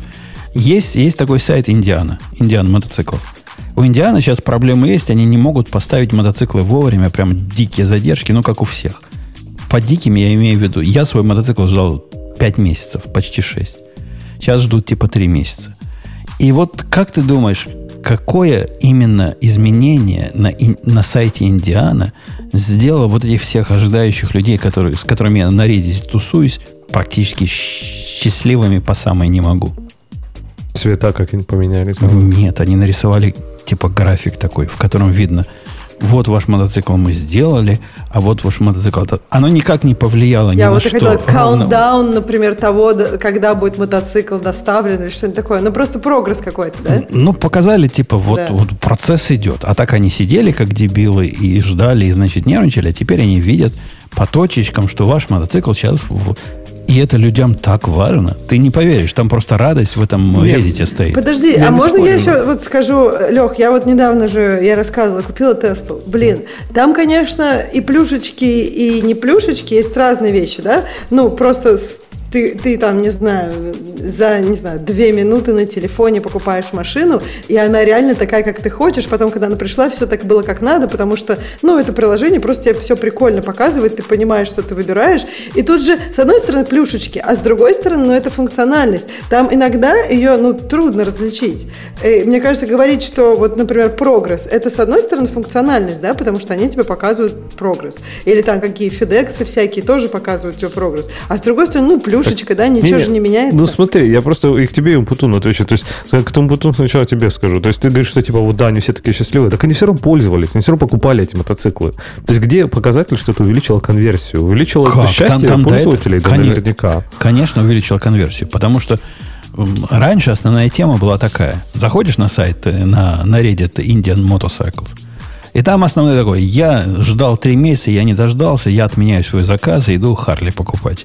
Теперь они говорят, о, круто как. Они мне говорят, придет тебе от э, там, с 5 июля по 18 сентября. Я теперь такой счастливый, такой счастливый, и не буду Харли покупать. Вот тебе Ну, увеличилась может, конверсия. быть, может быть, у вас хипстер, да. А у тебя, Ксюша, вот представь, у тебя, например, у Tesla был бы плохой сайт. Вот отличные машины, вот, да, там все, все как тебе хочется, как ты говоришь, все круто, все, что тебе надо, там есть. А вот сайт, ну, какой-то, ну, странный, например. э, Не, не нравится, Когда у Tesla выглядит. не были отличные машины. Ну, не, ну это я как пример говорю, да, то есть надо же какой-то теоретический А- Аллегория, аллегория. Ксюша, Да, а, да, ты- да, а ты да. проверяла щели с разных сторон? У тебя как они? Одинакового размера? Ну, э, как бы насколько я с микроскопом не проверяла, на вид одинаковые. На вид и одинаковые. да, нет, я знаю Ну, разным когда людям. едешь, не задувает? Блин, это прям самая тихая машина, которая у меня была в плане того, что когда я еду внутри, мне кажется, я просто в домике. Нет, она прям действительно... Вот щелей таких нету, которые... Я не знаю, может, они там поролоном проложены, и на самом деле вам покажется, что они есть, но она реально внутри очень тихая, и себя не слышно, ну, как бы, и как она сама едет не слышно, и остальных пердунов не слышно. Поэтому из этого... О, может вот, сделать вот, вывод, пошел вот этот, как твой, снобизм электрический. Да у нее просто дождя не бывает. Это она просто она почувствовала. В крыше есть дырки. Это правда, это Пердунов на правда. своих Да- чадящих дождей- тележках ты должен вот на своих вот Слушай, этих я вот, чадящих это у, тебя, это у тебя какая-то проблема, Леш, ты в прошлый раз это говорил. Я вообще не парюсь. Видишь, я вот про климат, я теперь не было, по- планирую, планирую, куда переезжать. Нет, я не люблю громкие не люблю, назвала- я не люблю людей. громкие машины, не люблю громкие машины. Не обязательно они на самом деле больше это. И, ну и мотоциклы тоже. Мотоциклы, например, гу- гудят сильно, а при этом в, в атмосферу меньше чадят, правильно? Ксюша, Но loud, loud они- pipes save lives. Все это знают. А, ну, вот как бы я, я ничего, я, я рада, что ваши жизни сохраняются. Если вы хотите еще их лучше сохранять, просто не Нет. садитесь на Ну, эти штуки. вы Но немножко просто, я просто- не люблю, когда гр- гром, ну, правда, вот не люблю громкие машины. Может быть, Да. поэтому я, мне я, нравится. я, я все думал, нужен мне спортивный выхлоп или нет. Ты меня почти убедила. Что нужно? Что Такие- нужен, да? Что нужен, да. Но ты никому не сделаешь, ну, в смысле, ты сделаешь хуже людям, которые живут рядом с тобой в районе, не просто тебя Так он ненавидят. же- так он Заметь, же- они Да, вот живут, а так, он, а так ты э, к ним Слушай, он же, естественно, естественно же он активный, правильно? То есть, понятное дело, что ты можешь включить и выключить. А, Э, ух ты, норму. прикольно. Ну, не на всех машинах он активный, некоторые машины всегда... Не-не, стоково, стоково это, по-моему. Не, ну стоковые некоторые тоже так делают. Но не суть, я-то про другое Да. хотел сказать. Ну, вот представь, Тесла твоя любимая машина, там все классно, все тебе как Да. нравится. Но сайт у них не очень. И ты такая, да ну нафиг, не буду я покупать эту Теслу. Пойду себе Нет, подожди, куплю. ты другой вопрос, ты вообще сейчас говоришь про как бы про конверсию, да, насколько люди падки, например, у тебя дерьмовый продукт, но при этом классный не то, что- Нет, ты про это говоришь. Э, И мне, ну, как бы ты так и перевернул, Не-не, да? я или не хороший продукт, но плохой Хороший сайт, продукт, да? когда у тебя хороший продукт, или когда людям нужен твой продукт, им плевать как-то. Не то, что плевать, они все равно будут пользоваться своим сайтом. Просто мне кажется, ты, мне кажется, говоришь про ситуацию, когда почему-то у тебя совершенно нет никаких конкурентов. Вот такая странная ситуация, ты живешь в вакууме. Такое бывает, на мой взгляд, редко. Да, если вдруг ты открыл какое-то новое направление, у тебя совершенно нет конкурентов, и люди будут э, плакать, э, жрать кактус, но все равно пользоваться твоим продуктом. Есть такие ситуации на рынке? Да, конечно, есть. Но если ниже классная, туда кто-то еще придет. И поэтому сайт и вообще все твое взаимодействие с клиентом, это, в общем, тоже такая, ну, такая штука, когда ты можешь, где ты можешь отличаться от других. Не, не, и поэтому быть. нормальный сайт, мне кажется, matters. Но Если просто твое- насколько вопрос. Если это твое конкурентное преимущество, если ты это действительно можешь замерить, потому что, например, ну, честно, по-моему, все сайты по прокату автомобилей, что хер, что да, они все одинаковые, все одинаковая фигня. Плюс люди пользуются э, чаще всего агрегаторами для этого. Редко же ты ходишь по сайтам, правильно? Ты, скорее всего, идешь через какой-нибудь агрегатор. Я к тому, что не надо иногда переоценивать. То есть, конечно, если это твое конкурентное преимущество, то да, надо этим заниматься, если это твой там пиар-продукт. Иногда вообще без разницы. Иногда люди заморачиваются этим, и я так понимаю, что в статье как раз речь про это идет, если мы к ней вернемся, что люди думают, что это важно, да вообще не важно. То есть иногда продукт настолько важнее, чем твой там сайт, что люди потерпят даже твой сайт. Так нет, ну он важнее, просто вопрос, насколько он у тебя сломан. То есть, а, опять же, если ты говоришь про какие-то вот, ну, свистелки, это одно. А если у тебя люди не могут, ну вот, опять же, конверсия, да? Допустим, у тебя на сайте есть несколько шагов. И если у тебя там фанал такой, что у тебя в середине этого люди просто, не знаю, сайт просто падает у тебя все время, и как бы, ну, люди не могут закончить просто какое-то свое дело, ну, мало шансов, что они вообще продукт увидят. Речь идет, Ксюша, в этом конкретном случае про сайт, который очень похож на сайт, который сначала я написал в своей компании, а написал его при помощи, э, по-моему, купленного темплейта для бутстрапа, ну, чтобы был немножко не такой, как все. С одной стороны, а с другой стороны, чтобы и на мобильнике показывался. И для нашего продукта, который настолько офигительно сложный, что ну, на сайте вообще невозможно никакую демонстрацию устроить, и можно только показать, что мы вот в этой области. У чувака примерно то же самое. У него вот этот Tiny Pilot, я потом про него прочитал, это такой какой-то хитрый KVM, по-моему, который что-то там как-то менеджет, он сумасшедших денег стоит. В общем, какой-то особый такой продукт. У него там и видео есть, который пытается объяснить, как оно работает. Ну, такой лайдинг страница, понимаешь? Ну, Грей, Грей знает, что, что это такое. В общем, ничего, я с интересом слушаю ваше обсуждение. Так, такая демонстрацион, демонстрационная страница для... У него был инженерный дизайн, ну, как и у меня был Bootstrap. И мы с ним оба наняли специальных, специальных специалистов, которые должны из этого сайта сделать конфетку. Собственно, об этом статья. Нет. Как он делает из сайта конфетку. и редизайн. У него так это выглядело. Но он хотел сделать... Он, он тут, я его вот как понимаю, как понимаю, он хотел, чтобы было красиво. Сделайте мне красиво, хотел он. И, и они начали ему всякие умные слова говорить. Вот, не хотите ли там ребрендинг с редизайном, там э, лого новое и все вот это. Он на все, по, поначалу он на все соглашался, если верить статье. И, хотя определил лимит, да, он предполагал, что... что он рассчитывал с... на 15 тысяч э, весь бюджет. Три страницы. И... Три страницы, чтобы вы понимали. Там ему надо было три страницы передизайнить. Ну, там полностью. получилось, ну, не важно. Ну, вот поначалу вот эти 15 тысяч были за три страницы. Это, кстати, похожая цена, сколько не, не. Ой, с нас студия него, запросила. Я понял по тексту, что у него предыдущий, вот его собственный дизайн занимал э, как бы три страницы. Ну да, и он хотел их передизайнить. Сделал. Он хотел их передизайнить. Угу. И он рассказывает очень известную мне историю. И просто я, я с ним так согласен, так согласен. Как вот эти студии вас, ну, что там сказать, ну, раскручивают на деньги. Во-первых, они с самого начала показывают вам ничтожность. Какие вы ничтожные заказчики. И это, это дико раздражает. То есть, а, ну, вы как бы вы ко мне пришли, а не то, чтобы я к вам пришел. Вы взяли за эту работу. Я ходил 10 опросил, и вот вы дали самое лучшее предложение. А теперь вы говорите, я для вас заказчик такой фиговый, поскольку с остальными у нас есть ретейнер, ну, то бишь платит там 50 тысяч долларов в месяц, и мы вам делаем все, что пожелаете за, вот за эти 50 тысяч. А ты такой всего лишь нам 15 тысяч приносишь, поэтому мы будем твою работу делать, когда другой работы нет. Это какая-то возмутительная херня. У него такая же была, и у меня такая же херня была. Это, это у ваших Грей вот этих э, веб-разработчиков. Да, да, да, да. С разработчиками такого никогда, конечно, не бывает. Не бывает никогда. Да, да. Нет, а почему этот бизнес интересно так работает? Я тоже слышала, что если ты вот как бы в этом не понимаешь их и захочешь заредизайнить сайт, то там получается, то есть тебе сделают мало работы за очень дорого. Потому что жулики они.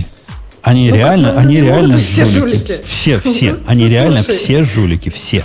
Вот просто все, понимаешь? Они считают себя артистами великими. И вот эти, которые нам редизайнеры. Я же был на этих совещаниях, я видел этих людей, я смотрел в их глаза. Они жулики. Они конкретно жулики. У них оптимизация явно под э, затраченное время. Они хотят как можно больше времени затратить, чтобы вылезти из тех лимитов, которые э, ты с ними сначала договорился, и потихонечку с тебя больше и больше денег тянуть. Я их всех за жуликов считаю. Возможно, у меня такой experience, как и у автора, неудачный. Мы, мы еще про разработчиков на Go или уже про кого-то еще? Мы все еще про разработчиков э, редизайна. В действительности я не вижу вообще здесь ничего специфического с точки зрения, а, будь то редизайн э, сайта, хотя, э, ну, вообще, конечно, меня другое удивляет. У человека была, я вот в, в чатик кинул э, ссылочку на э, веб-архив, как это выглядело до редизайна. Нормальная страница такая- была. Нормальная Одна страница, с- страница. с надписью Order Now, там плюс еще у него там был какой-то блок и так далее. Вот.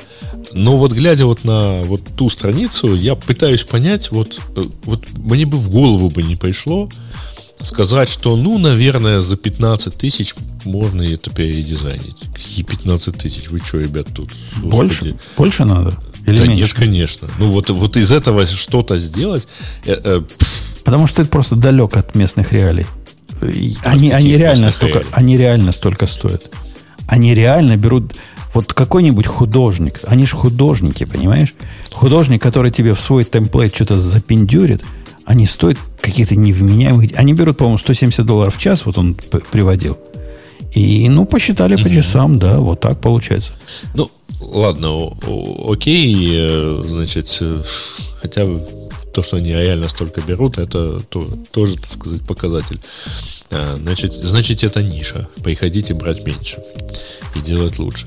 Но э, в действительности там, ну да, такой вот, я пошел посмотрел на то, что ему сделали. Ему сделали сайт на Vue.js. И все вот у этого сайта, наверное, хорошо. На чем JS ему сделали? Э, как этот, Vue? А на Vue. Vue. Fuji, ну да. Он Ну, за- Vue, короче. Зачем его Ну Vue- да. Vue тут нужен-то? Ну, что, быстро. Ну, могли на Gatsby сделать, наверное. На чем-то еще так. А я, наш, а, На я, чем захотели, на том и сделали. а- а я прикопался. нашим, а я нашим приказал, делайте на Хьюго. Они так, так недовольны были. Ну. Еще бы. Я, себе представляю.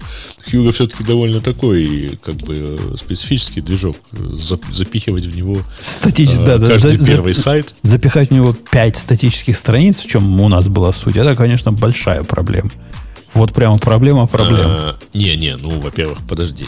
Что значит запихать? Э, Там же надо, сказать, вот этот нарисованный шаблон как-то нарезать для неизвестного тебе движка, например.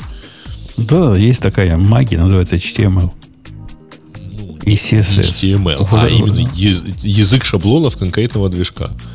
А, Это все-таки вот каждый раз, если ты все писал под одно, как-то ну, не, не радует э, осваивать заново. Но в действительности, ну вот да, сделали ему этот. Я так понимаю, что довольно хреново построен процесс, в смысле, что оно там все время сдвигалось, переделывалось и так далее. Но там более чем э, большое количество вариантов. Вот то, что вот ему, по-моему, хотелось iDesign, точнее, ребрендинг. всего Ну, и тут Ну. э, в комментариях на, на Hacker News его сошлись на том, что, что он сам злобный себе Буратино, мол, плохо следил за процессом. А я себе вот этих увлекающихся, он же рассказывает, как они увлеклись процессом. Типа, он попросил у них сделать одно, они, значит, решили и бложек заодно переделать, и все. Вот это, это типичное. Вот эти художники, если их с цепи отпустить, они начинают все улучшать. Они маньяки какие-то. Они лезут, куда их не просят. У меня денег на три страницы. Ну, куда вы лезете в, в проект на 55 страниц? Это, а ты разве не художник? Ты же нам тоже рассказывал, что мы тут художники, Да и я надо и- улучшить. Конечно, я их понимаю. Как художник художника я их понимаю. Мне бы тоже пришли и сказали, напиши красную кнопку. Я бы вместо красной кнопки сначала фреймворк написал бы, который умеет рисовать красные кнопки, а потом уж красную кнопку из него сделал. И, конечно, клиенту выкатил бы счет за это. Я их, с этой точки зрения я их понимаю. Но с точки зрения потребителя я абсолютно солидарен с автором, что это какой-то безобразно перекошенный рынок. Ну, э, слушай, ну вот тут вот, э, на самом деле такой интересный процесс, который он описывает, что они, э, типа, он вот каждые две недели встречался, они ему показывали все новые и новые логотипы, и в итоге ему там все типа понравилось, а плюс еще они начали показывать шаблоны сайта, чего он как бы не хотел. Но с другой стороны, он же изначально говорил, что ему нужен редизайн сайта с ребрендингом. Но он редизайн имел в виду конкретно. Он нам говорил, что конкретно вот эти три страницы на редизайне. Не все страницы, которые вы найдете на сайте, а вот эти три. А они сказали, потом в объяснении в, в конце, там, там, когда разбор полетов был, они признались, ну да, за такую маленькую сумму мы не могли вам представить продукт менеджера какого-то, поэтому вот эти программисты от дизайна, они сами там ваяли, что хотели. Ну вот дай вот этим, ну ты говоришь, понимаешь, да дай этим программистам ваять, они наваяют. Весь мир улучшит в процессе. Хотя поступили они, конечно, благородно, в, конце концов. Если вы дочитали статью до конца, он с ними контракт прервал, когда увидел, что у этой песни нет никакого... Есть начало, но нет конца, как у революции.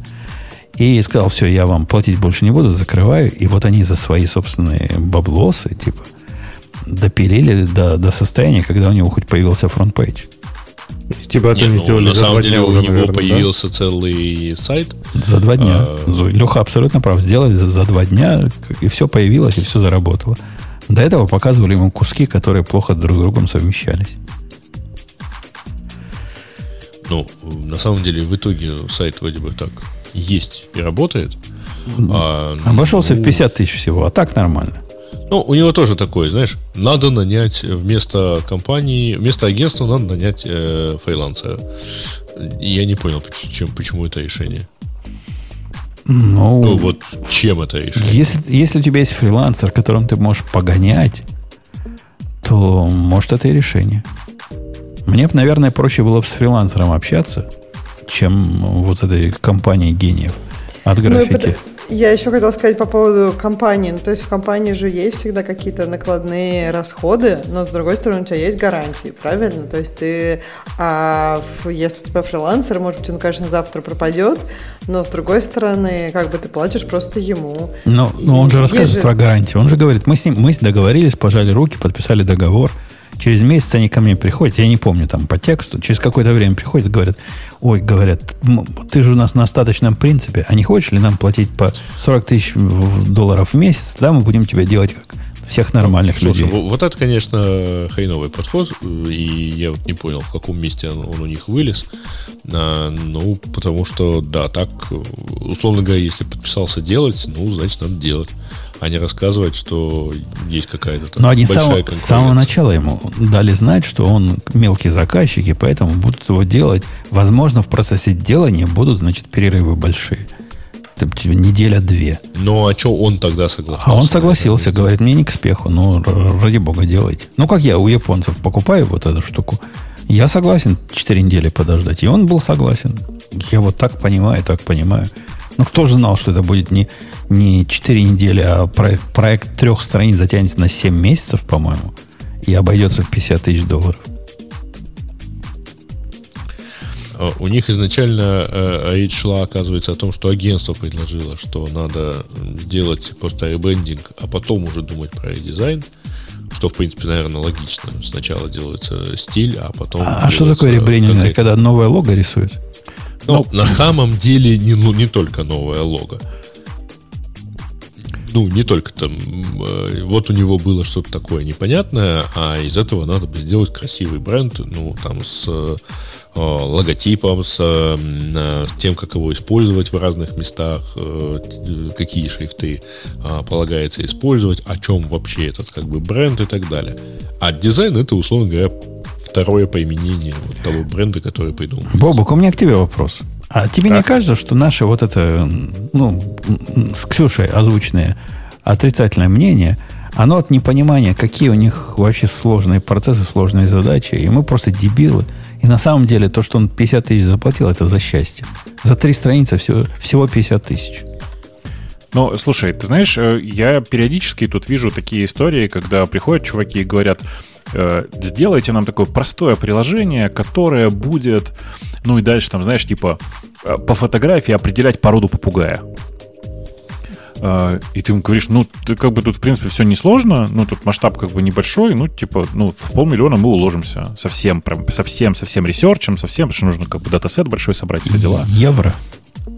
Ну, долларов. А тебе разница. какая разница? Ну, Сейчас это одно и то же. же. Уже, да. Чисто Да-да. интересно. Я, может, Да-да. фунты стерлинги. А он подколоть на самом деле всю Европу хотел просто, да. И, и они такие, знаешь, типа, «Ох, какие полмиллиона долларов. Да вы чё? Так, Да ну, он сейчас за видели 10 там- тысяч сделают. Конечно же, у меня сосед вон этот на даче, он вообще приложение только так клепает. Фигак, фигак. соседа обычно. Ну да, да, да. Который фигак, фигак, очень быстро все делает. Сказал 5 тысяч, все будет. Э, и вот вы сейчас, в принципе, рассуждаете так же, в том смысле, что э, там много бывает работы, реально много. Там часто люди много думают на тему того, как это все делать и как это все применять. И поэтому, когда ты на это смотришь, ну, смотришь на объем там потраченного времени на это, человек, ну, просто человеческих ресурсов, да, людей, которые там не просто э, что-то рисовали, а еще и думали, ты понимаешь, что, в принципе, там 30-50 тысяч, наверное, не такой уж и большой, не такие уж большие деньги. Ну вот я 150 бы, тысяч. Я бы это с тобой... Же, это же 5 бы, человек в течение месяца работали, ты понимаешь? Я да? бы с тобой не согласился. Понимаешь, когда ты смотришь... Если ты глядишь на процесс, ну фиг его знает, какой у них там процесс, как они там думают. Но когда ты глядишь на результат, ну, нашей с тобой квалификации, как человеков далеких от дизайна, наверное, хватит понять, чтобы, ну, вот эти три страницы, которые они мне в Хьюго нарисовали, в конце концов, пять страниц, ну, не стоило оно столько, сколько они с меня взяли. Ну, не может оно столько стоить. Но не, ну, не бывает такого. Слушайте, а давайте поговорим про э, этого, про то, как э, разработчикам надо платить в 10 раз больше, под... если они за 10 раз больше делают, а? Не-не, подожди, подожди, стой. Э, подожди, Жень, а что тебя смутило в этом? То, что это 5 страниц и там типа 50 килобайт кода в каждой странице? Ну, то, меня смутило вот что. То, что я этот сайт делал до этого я, который был, как говорит Ксюша, функционально абсолютно такой же. Пять страниц были они не просто про то же самое, они конкретно скопировали cut and paste весь текст моих страниц. У меня в страницах самое сложное было, э, собственно, тексты придумать. И вот тексты я придумал, они их скопировали, но просто передизайнили по-новому. И эти пять страниц нарисовать у меня в этом же самом Хьюго заняло три дня, по-моему. Они занимались этим, по-моему, 4 месяца, если я ничего не путаю. Выкатили мне все то же самое в Хьюго, ну, с красивыми баннерами – и с, там с разбивочкой на разделы, но с таким же точно контентом. При том, когда пришел наш программист работать, он посмотрел на это и сказал, какой ужас. Э, эти люди никогда, видимо, Хьюга до этого не видели. Потому что то, что они там наделали, они внутри но... Хьюга темплейтов вставили куски HTML, ну и JavaScript. Ну, подожди, но это нормально. Они действительно никогда не видели Хьюга, и тебе про это сказали, скорее всего. Нет, и тебя, я, их спросил, я их спросил, вы на Хьюга можете сделать? Они сказали, нет, нет, даже, это, это ты спросил, ты, так они тебе задали, ты задал вопрос, они тебе ответили. Они не сказали, что они до этого Хьюга видели. Они сказали, у нас есть один программист, который, который так умеет. Которого зовут Хьюго, наверняка. Я просто. Слушай, ну. слушай, Жень, представь себе, что к тебе приходит, подходит человек и говорит, ты живого осьминога съесть можешь за 100 тысяч долларов? Ну. Ты же ему не будешь отвечать, я никогда этого не делал, вот это все. Правильный ответ в такой ситуации, да, конечно, могу, неси осьминога. Да легко, конечно. Конечно. Ну вот они то же самое тебе и ответили. Ну вот представь, пришли бы ко мне и сказали, мы хотим проект сделать, ну, напишите, пожалуйста, его на вот этом новом C++, как он называется? На ассемблее. На C. Как он называется? Не, не, как он? Карбон? Карбон. На карбоне напишите. Да. И, и что, я бы сказал бы, да легко. Да нет. Я, бы, я бы сразу сказал, что да легко. Все, нет, это все зависит от того, какие деньги он предлагает. За... Типа, при, напишите новый проект на карбоне за 25 миллионов долларов. И ты такой, ну, в принципе, за 25 миллионов долларов я, в принципе, могу монтейнить этот карбон до бесконечности. Ну, там, в течение следующих пяти лет. Правда же? Ну, ок, ну, ок, резонно. Но когда тебе приходит заказчик и говорит, хочу, чтобы ты на карбоне написал, но у меня бюджет в 7 тысяч долларов, ну, ты, как благородный человек, пошлешь же ведь его на юг.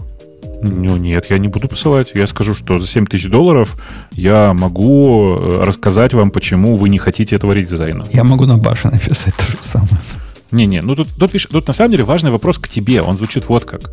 Если у тебя был функциональный сайт, и на самом деле в нем дизайн, по-честному, если, не давал тебе существенного прироста в эффективности этого сайта, то нахрена тебе вообще был редизайн? Это не я был инициатором. А, ну так что, ну как бы ты развлек человека. Тут надо понимать, что вообще у любой компании э, есть не только функция по просто зарабатыванию денег там, или набору аудитории, у нее есть важнейшая функция удовлетворять э, совет, ну, C-level, C-level executive и совет директоров, и еще акционеров иногда. Причем удовлетворять не обязательно деньгами, иногда, ну, орально, в смысле словами. Иногда, типа, э, заставлять их гордиться. Эстетически точно так же, да. И с этой точки зрения, ну, это просто деньги, которые заплачены, чтобы генеральный директор, я думаю, кто у тебя еще мог заказывать такие штуки? Президент. Э, ну вот, президент просто был доволен, ему понравилось, о, его, как бы ему нравится, что теперь красивенько. Да, это стоило Более там, того, он знаю. похвастаться в клубе может. А мне тут сайт переделали. Нет, нет, я сайт переделал. Ты, ты как будто ты с ними мало общаешься. Я сайт переделал. И нет, вы не поверите, ему настолько понравилось, что потом он научился GitLab Он никогда в GitLab у нас не заходил. Он научился специально для этого GitLab, чтобы заходить и там тексты править внутри. А, показал, а я о чем править. говорю? Я ж тебе говорю, ему понравилось. Ц- э, Всё. Жень, а у вас пресс-релизы по этому поводу были? Э, ну, вообще, кстати, думали... компания объявляет... э, это. Ну, ну, это смех смехом, а в нашей области Это не пресс- смех смехом, на самом деле. Вы- У вас, значит, два человека желающие. пи- пишут на, Желающих этого и дизайна. на, на всякую херню пишут пресс-релизы, да. Так Нет, это ну, же так как прекрасно. новая машина, да, для, для SEO. То есть он может новая машина, а может сайт. Ну, может быть. И ему не было обидно. Я ему говорил, ну, чувак, ну, мы не можем. Ну, это вообще, ну, как, это позор какой-то, столько денег платить за эту херню.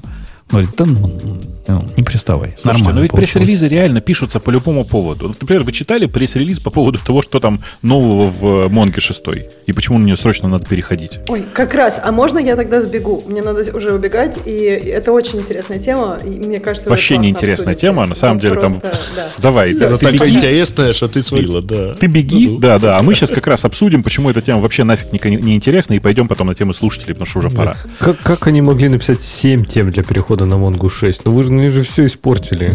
Не-не-не, подождите. Да, во-первых, нужно было написать 10. Во-вторых, Слушайте, оцените. вы- а вы еще 101 не хотите? Не-не, ну 6 же Нет. должно быть. Ну такой же пан пропадает. Нет, на самом деле все гораздо, гораздо проще. Обратите внимание, что это статья, которая, вот, вот, вот Сережа не даст соврать, эта статья написана в лучших SEO-шных э, правилах. 10 причин обновляться на, на MongoDB 6. Отлично будет находиться по запросам типа апгрейд на MongoDB, там про ля поля, вот это вот все. Прям супер SEO-шится статья, и такое ощущение, что SEOшник ее и писал, если честно. Не, ну, нормальный такой, и, кстати, и social media контент тоже неплохой, потому что люди любят нумерованные списки. Конечно, конечно. Просто, ну, 10 это более типичное цифра, число в этой ситуации. Ну, тем не менее. А и при этом, вот ты читаешь это и думаешь, смотрите, мажорный релиз, да, было 5, стало 6. Наверное, что-то такое, ну, на первом, пункте, первом пунктом будет что-то значимое. А там э, улучшили работу тайм, тайм series, то есть работы с- улучшили процесс работы с Time Series. То есть, мы стали более лучше Ну, одеваться. погоди, но они в пятой версии выкатили Time Series, который был типа Big Fucking Deal на самом деле. да, да, но сейчас-то просто это улучшение предыдущей. Почему нужно было мажорный релиз? Назвали бы 5.5.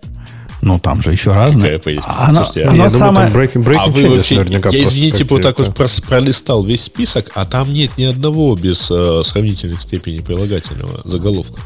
Ну, в том-то и дело. Нет, как бы Леша прав. Там действительно есть breaking changes, э, и из-за этого они формально переехали на шестой, на шестой релиз. Но тогда, блин, можно же было. Ну, слушайте, взрослая компания. Нужно было сделать хоть один релиз, хоть одну штуку в этом релизе, про которую хотелось бы рассказывать. А, а тут как знаешь, ну, Но, да. понимаете, если бы я писал, если бы пришли ко мне чуваки из Монги и сказали, Умпутун, напиши нам ну, ревью про новую Не-не, Монгу». Умпутун, Умпутун бы сказал, да что там, как бы идите вон в этот, в, в- из комитов changelog соберите и все. Ну, то как правильные пацаны делают. У нас Конечно, там- конечно. И а, а Тем более вот этим сколько- и- AI-доком каким-нибудь. А прикинь, сколько денег вот этот автор взял за эту статью. Я уверен, не меньше десятки. Но, ну вот гляди, вот действительно, первый пункт, он какой-то странноватый. Ну, то есть он, во-первых, для того маленького количества населения, которому из Монги нужны д- данные, и которые волнуются о том, как они их еще лучше начали поддерживать. А самое, самое интересное здесь, собственно, скрыто в шестом пункте. То есть, единственное, почему бы я назвал Mongo 6 э, ну, релизом достойным обсуждения в нашем подкасте, это в том, что у них появилась вот про encryption. Раньше у них был encryption при помощи драйвера. Ну, то есть, end-to-end encryption можно было сделать из-за того, что драйвер умел понимать, как это все на лету раз, разэнкриптивать. Теперь у них можно field encryption, значит, на не сайт, а сервер сайт. И они какие-то метаданные туда впендюривают, чтобы можно было по этим encrypted полям искать. Но это реально большое дело. Но почитая вот это все, трудно ведь понять, да, что они вот это выкатили. Ну, э, ну А, я, queryable, queryable encryption они это называют. я, я вот что хотел сказать. Вот это очень здорово, что тебе нравится это изменение, что оно значимое для тебя. Э, и всякое такое. Но у меня вот важный вопрос. Я читаю этот changelog и понимаю, что из-за того, что на самом-то деле я проспал большую часть изменений в пятерке, я из э, важных изменений в пятерке, которыми я действительно пользовался, на самом деле это не, не пятерка, это более ранняя история, это вся история с change стримами. Ну, то, типа, они в пятерке ее довольно сильно переделали, и, э, ну, как бы я много пользовался change стримами, пришлось разобраться. Больше И что, с шардами теперь работает даже? Не, оно по-прежнему не работает. Оно, короче, А. оно, оно дав... Нет, давай по-другому скажу. Оно давно построено, change стримы построены поверх реплика сет и шарда. Ну, шард, шард кластер. Да, они же, ну вот Но- эти tailable курсоры же у них были и до этого. Просто Да, что, они типа, были начиная с работали 3.6. только в этом, да. Да-да, они, начина... они работают начиная с 3.6, но вот, типа, они сейчас умеют работать в sharded кластере, но это в пятерке уже было. Не-не, это не про был курсор. Вот тот change стрима это это возможность... оплог. Это по оплогу. Да, это возможность практически с любой коллекцией получать события на те изменения, которые ты можешь э, формализовать э, через aggregation pipeline. Но только в репликасете, потому что он работает поверх оплога. А по, по поводу реплика сета, вот этот седьмой, не, не седьмой, я не помню какой пункт, они сделали то что, то, что я уже сделал давно, но, правда, теперь прямо из коробки. Э, И начальная инициализация вот этого реплика сета, это же ад у них был всегда. Потому что никогда у MongoDB, у всех инженеров замечательных MongoDB не хватало ума, что когда вы добавляете новый member в реплика сет, то, наверное, терабайты гонять при помощи вот этих апсертов или апдейтов, или что там они делали на логическом уровне, это, ну, не самая лучшая идея, да? Наверное, лучшая идея было бы снапшот сделать, туда перекинуть, или какой-нибудь арсинг сделать, туда перекинуть на второй нот. Свежая, да, Бобок, идея? Ну, о, свежайшее, да. Тут есть только важный момент. Ты понимаешь, что э, сам факт, что тебе для того, чтобы э, перенести данные с одного узла кластера на другой, нужно использовать сторонний протокол в виде ресинка, показывает, насколько слаб на самом деле монговский протокол. И это я, у меня к нему много претензий. Если ты внутрь монго протокола заглядывал, ты как бы видел, насколько его тяжело парсить на самом деле, насколько он тяжелый. И э, неудивительно, что AirSync в этой ситуации поряд, показывает себя на порядок лучше.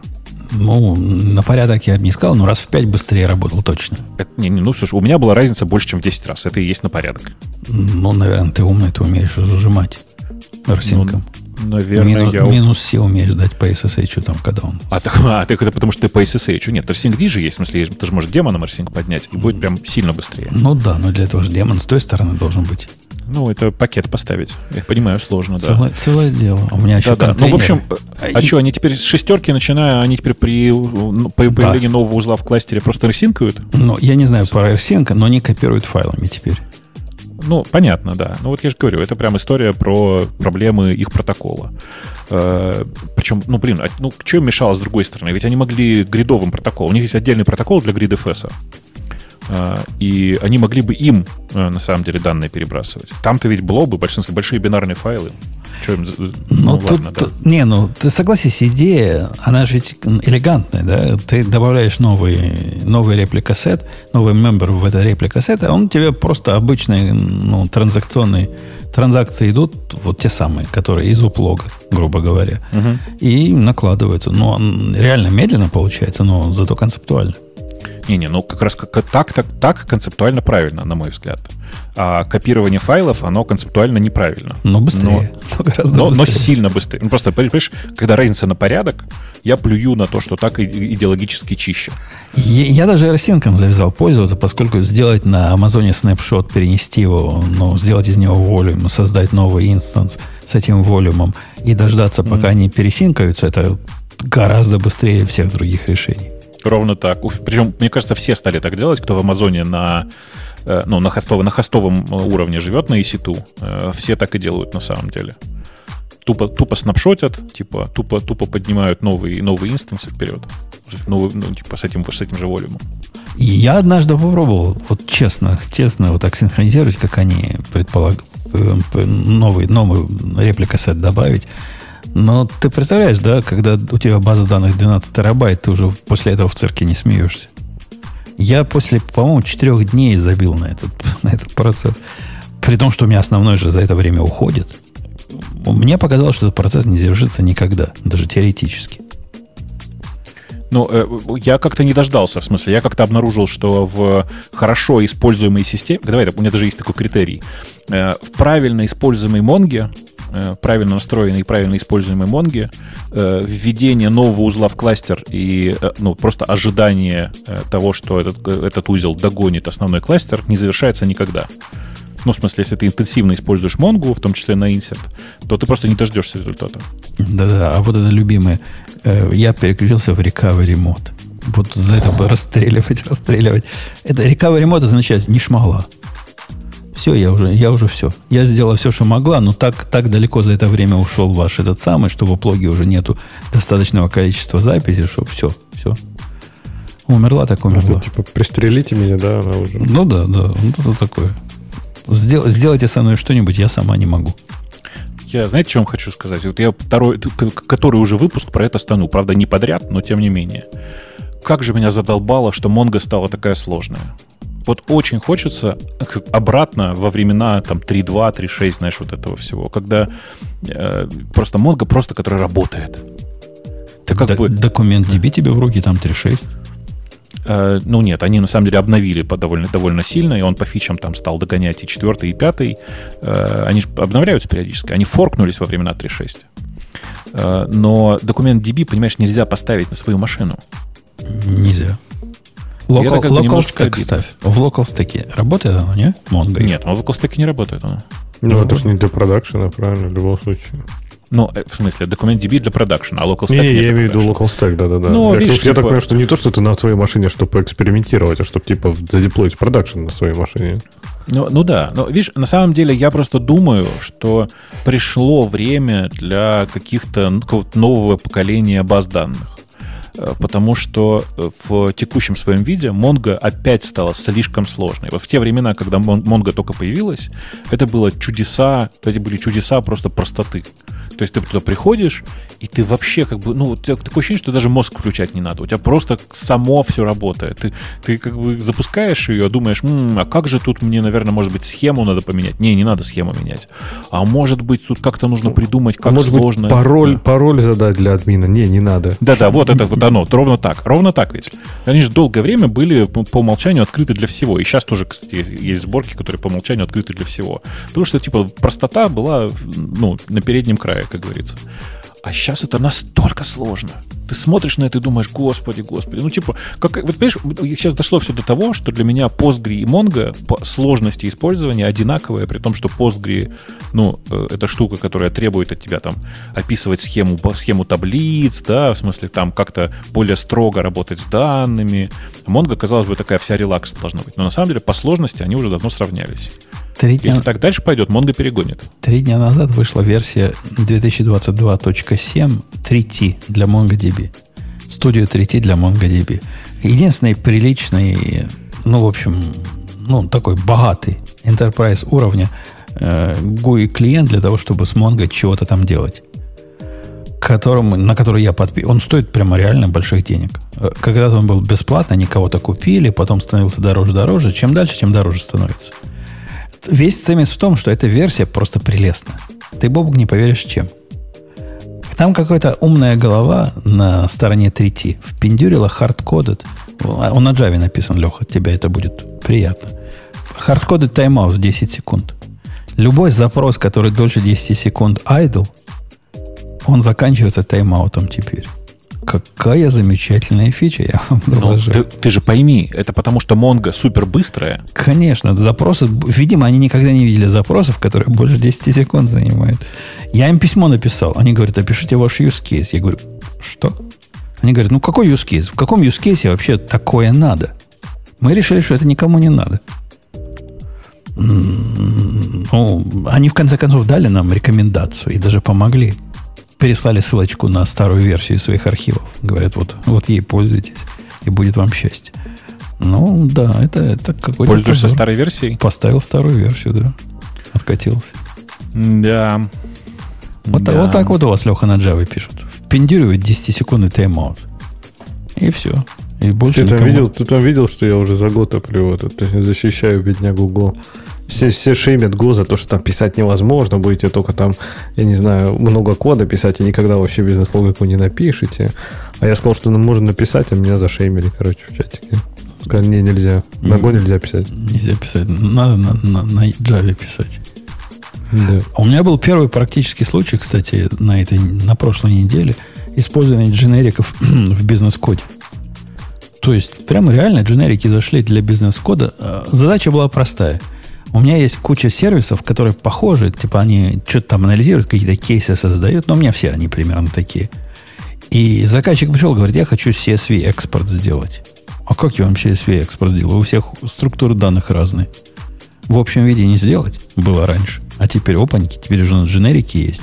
Все, что мне надо передать map, map функцию, которая замэпит, ну, как бы исходную структуру данных в ту структуру, которая дружественна для CSV и ENIA. Красота нечеловеческая. Прямо дженерики рулят и бибикают. Дженерики рулят и бибикуют и тоже довольно сильно усложняют э, языки в целом. К сожалению, в современном мире без, дженериков, без дженериков в компилируемых языках жить прям сложно. Ну, прям неприятно. Э, даже не так. В языках с более-менее строгой типизацией жить сложно.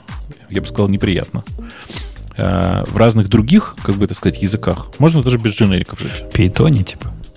Ну, нет, я сейчас намекаю на то, что нам надо пойти в э, темы наших слушателей, а там в любом случае на первом месте карбон, э, про который в любом случае надо поговорить. Я не против их выбрать. Я их уже выбрал. Ну, начинайте тогда. Кто из вас, кто из вас карбон посмотрел?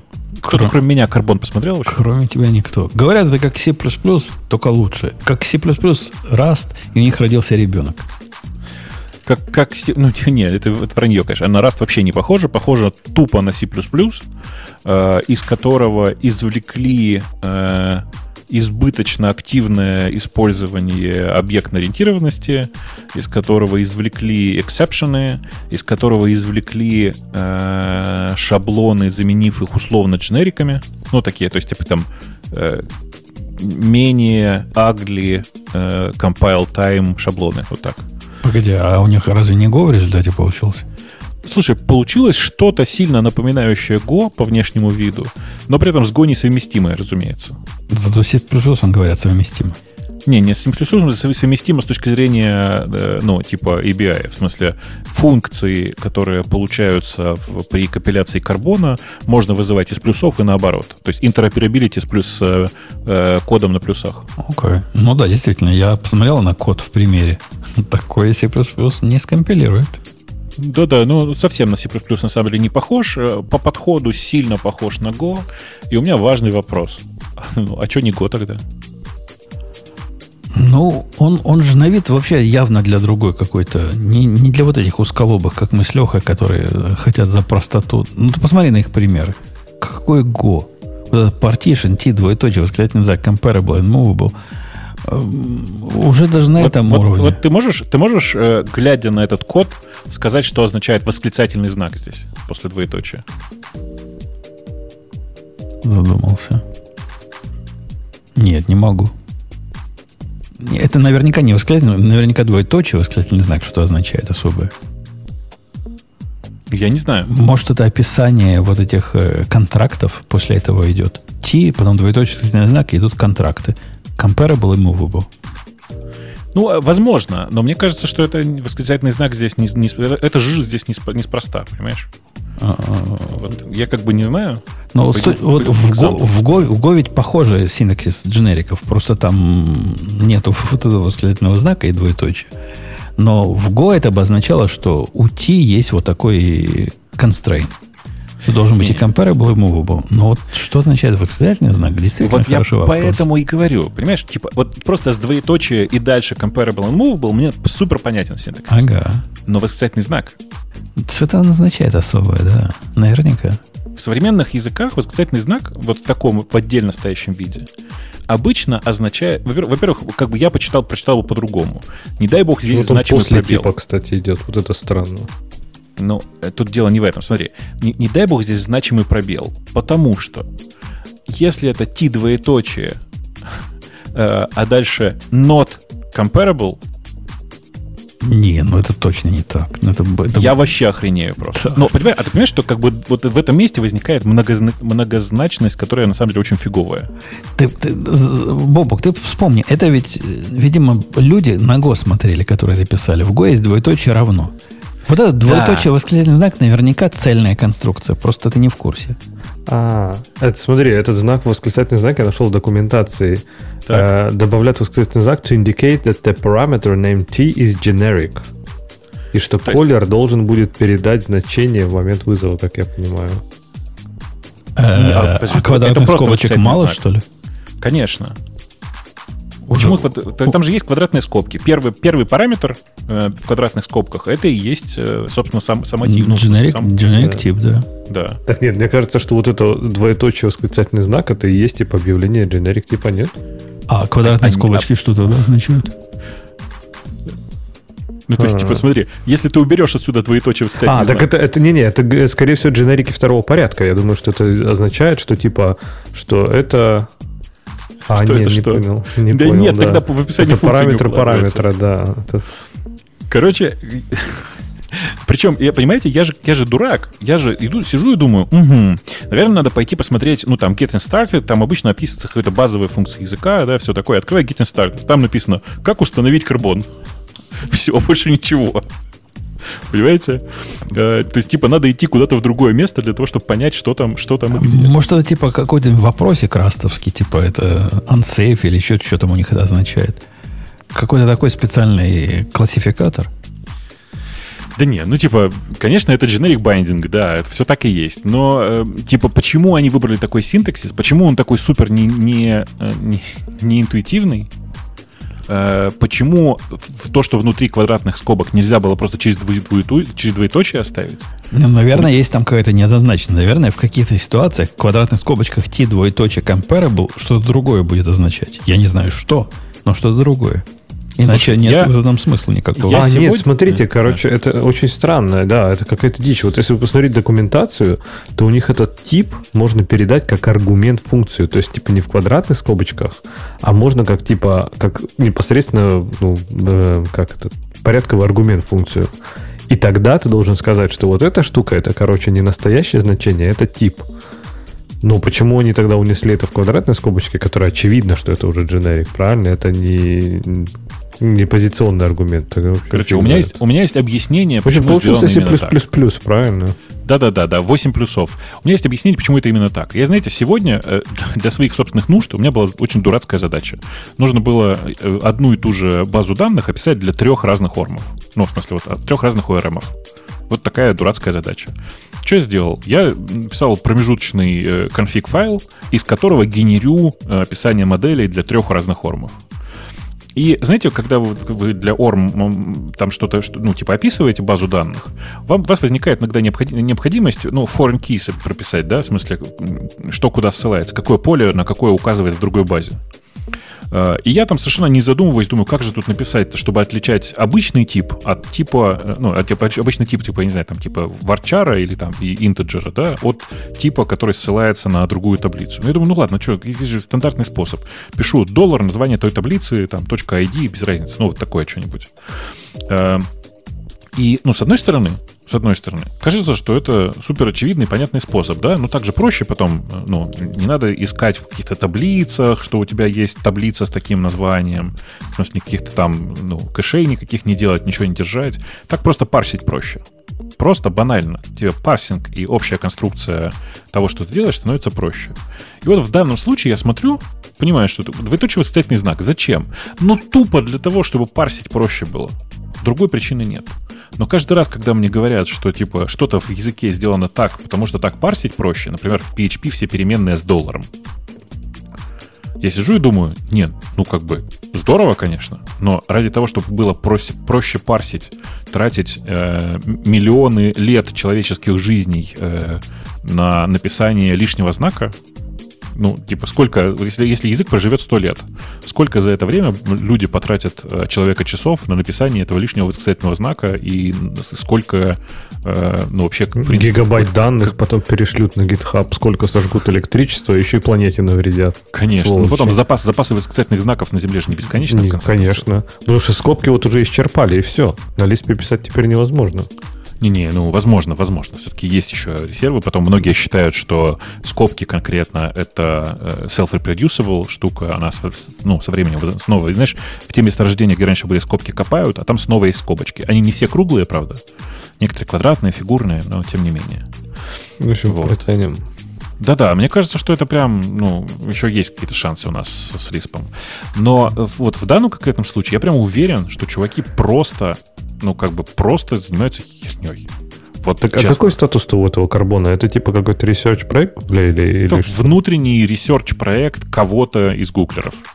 Окей. То есть, типа, не то, что там Google массово пишет на этом карбоне, да, это скорее какой-то прототип-прототип прям, да. На главной странице, э, ну, в смысле, на, в, ред, в, в этом, в Redmi, на Carbon Lang, Carbon Lang, Lang нет слова Google. А, окей. Так, понятно? Поэтому, в принципе, говорить о том, что это типа гугловское все, ну, такое, ну, типа, нет, э, оно как бы имеет очень маленькое, очень послед- опосредованное отношение к Гуглу. А на странице Go есть, что это Google? На странице Go есть, что это Google, по крайней мере, раньше было, сейчас не знаю. Э, э, Сам Чендлер, он работает э, в Гугле, э, если я ничего не путаю, занимается там улучшением работы LLVM. Вот, ну, типа, насколько я помню. То есть, типа, чувак крутой, э, делает прикольное, но мне кажется, что это его, там, типа, э, какой-то забавный pet project, которым вот он э, с, с- интересом занимается последнее э, время. Он официально называется не просто карбон, а эксперимент карбон у него. Окей, окей. В общем, не бежать нам всем с любимого C++, ну вот на это. Если Ну, уже бежать, то на Rust, правильно? Чес- честно говоря, вот э, кроме шуток, при всей моей нелюбви к тому э, э, хайпу и избыточно фанатичным э, людям в комьюнити Раста, на самом деле Раст очень неплох, и в тех местах, где мне удалось его использовать вместо плюсов, и вместо C, вместо plain C даже местами, он был очень хорош. И комьюнити у него сейчас собирается потихонечку все более сильное, в смысле, что все те прыщавые подростки, которые начинали заниматься растом 5 лет назад, сейчас превратились в матерых программистов, которые прям пишут, ну, как надо, прям хорошо. Э, И с одной стороны. С другой стороны, есть важная причина, почему пользоваться растом, потому что, ну, типа, сейчас туда пошло много обычных нормальных программистов, которым нужна скорость на вебе. А WebAssembly это почти всегда сейчас Rust. Сказать, что пошло, ты как-то м, желаемо действительно, ну, Ну, на- смысле, навер- ну- навер- наверное, больше, чем год назад, но пошло, это загиб. Ну, слушай, ну как, как вот мерить? Ну, я думаю, что сообщество людей, которые пишут на расте, за год там больше, чем удвоилось. а е- это е- достаточно- если его с какой-то экзотикой сравнить, типа, не знаю, Котлина. Ну, э, как ты с Котлином сравнивать будешь? На Котлине пишут для мобилок в огромном количестве. Ну, выброси мобилки, выброси вот это гугловое все. Котлин как, как язык типа бэкэнда. Ну, а, да, как нет, раз. он, ну, Kotlin как язык бэкэнда очень небольшой, это, во-первых, во-вторых, Kotlin же не нативный, поэтому как я, я думаю, Котлин при всем своем небольшом размере рвет раз как тузик грелку по количеству. Я думаю, что, я думаю, что, я думаю, что нет. Ты, ты зря так. Вот ты просто ты недооцениваешь количество, например, консольных утилит, которые на расте написаны, которые на Kotlin пока даже с э, KNP использовать пока невозможно. И всякие такие штуки. То есть, типа, ну, на самом деле, раста много сейчас. И чем дальше, тем больше его становится. Да, И Его много, много по сравнению с тем, как было раньше. Его я много говорю, на уровне как, сообщество удвоилось. как минимум. Нима какого-нибудь. Или, или Нет, нет, нет, с Нимом даже сравнивать нельзя. Я как человек, который очень большой фанат Нима, хочу тебе сказать, что Раст больше Нима, ну там в 100 раз, наверное. То есть на два порядка, может, на три даже, если... э, как- Ну, может быть. Я, я к Расту вообще тепло отношусь. Каждый раз, когда я в него вот погружаюсь случайно, мне то, что я вижу, мне нравится. Хотя мой вывод, писать на этом нельзя сопровождаемый код. Но мне нравится то, что там Да, происходит. да, тут, тут есть важный момент. Писать на этом сопровождаемый код, я бы по-другому сказал, так же сложно, как на плюсах. ну да, то есть- то, то есть нельзя. Ну, ну да, да. В смысле, просто не надо на этом писать э, ваши веб-приложения и прочую вот эту требуху. Не надо этого делать. Некоторые делают, но так делать не надо. Так, а что у нас дальше там в наших темах-то? М, А, MongoDB была. MongoDB А, 6, да-да, очень какая много странная всего. статистика про ипотеку в России. Окей. Держите нас дальше Нам это очень важно, продолжайте, да. Подожди, подожди, подожди, Один- подождите, сейчас, сейчас, это важ- важный момент, а я пытаюсь понять. 1,6 тысяч IT-специалистов получили кредит, кредит на недвижимость на льготных условиях. Ну, э, все эти 1,6 тысяч IT-специалистов легко могут работать в госсекторе, э, в принципе. Причем в одной структуре. Ну, например, да. Э, И что самое смешное, вы понимаете, что такое 1,6 тысяч? Ну, то есть, типа, ну, для сравнения, в одном Яндексе в 10 раз больше работает. 1600 это по-русски 1,6 тысяч. Это Ну, я- не- не- немного программистов. Это очень немного, вот в чем история. И поэтому я просто не понимаю, это, это одобрительный был комментарий, осуждающий. Э, ну, я не знаю даже. Почему-то целых 3 плюса он наработал. Так, а льготная Вот. же там типа ну, 5%, как-то, видимо, действительно да? совсем дохлая неделя была, поэтому... Так там же типа даже льготная, это, по-моему, все равно достаточно высокая остается. Еще очень высокая. 5% высокая? Это ниже уровня инфляции рубля. Ты что? Ну, окей. Э, Удивительно то, что наши слушатели не, не подняли тему про то, что SPF, Сейчас, как- SPF подожди, 13. это важный вопрос. Подожди, Женя, это важный вопрос. Подняли, Это подняли. очень технический. У вас там, прости, ипотека под сколько процентов? Ну, сейчас, сейчас высокая стала, сейчас там даже выше 3% есть. Ну, э, не, не, И сейчас 4 понятно. даже доходит. Э, Сейчас, Лё- ну, базовую Лёш- ставку подняли. Леш, то, что у вас там в этой вашей глуши, понятно. Вот у них в Америке, в центре мира, там как? А, Ну, я, если ты хочешь знать, сколько я плачу, то плачу 1,9%. Но если Ну, бы это- я брал сейчас кредит, наверное, я платил бы больше 4,5. Ну, я же говорю, все как бы во всем мире все уравнялось. Так и есть. Типа Э. 3 3-5% это теперь общая норма. Ну да, ставки что не поднимают, что ты хочешь, да. Сейчас, сейчас этот рынок прям так, ух, ух, ух. Плохая идея сейчас перефинансировать ваши кредиты, если вы спросите моего мнения. Ну, в принципе, я думаю, что так никто и делать не будет ведь. Тут ты, ты будешь смеяться, мне приходят эти самые письма постоянно этого счастья. Мы посмотрели на ваш кредит, вы должны только столько-то там сотен тысяч долларов, а мы вам предлагаем перефинансироваться всего на 4,5%. И вы после этого будете платить в два раза больше. Ну, ок, я, я понимаю, компьютер умеет читать цифры, но нафиг вы бумагу на это потратили, чтобы мне это посылать. Слушай, а, а у вас там тоже вот это вот все, в смысле, э, у вас тоже э, система с аннуитетными платежами, да, с тем, что сначала ты выплачиваешь проценты на проценты, вот это вот все, нет? Ну да, да. Ну, то есть Все, там все как у людей. Принципал и вот этот, и, и, и премиум, я не помню, как они называются. Ты сначала платишь больше процентов, меньше основного, и потом со временем это сдвигается. Да, ну, короче, ты ну, можешь в в общем, любой момент баланс этот поменять, как тебе, если есть деньги, поменяй как хочешь. Ну, просто сейчас надо быть дебилом, чтобы выплачивать это быстрее.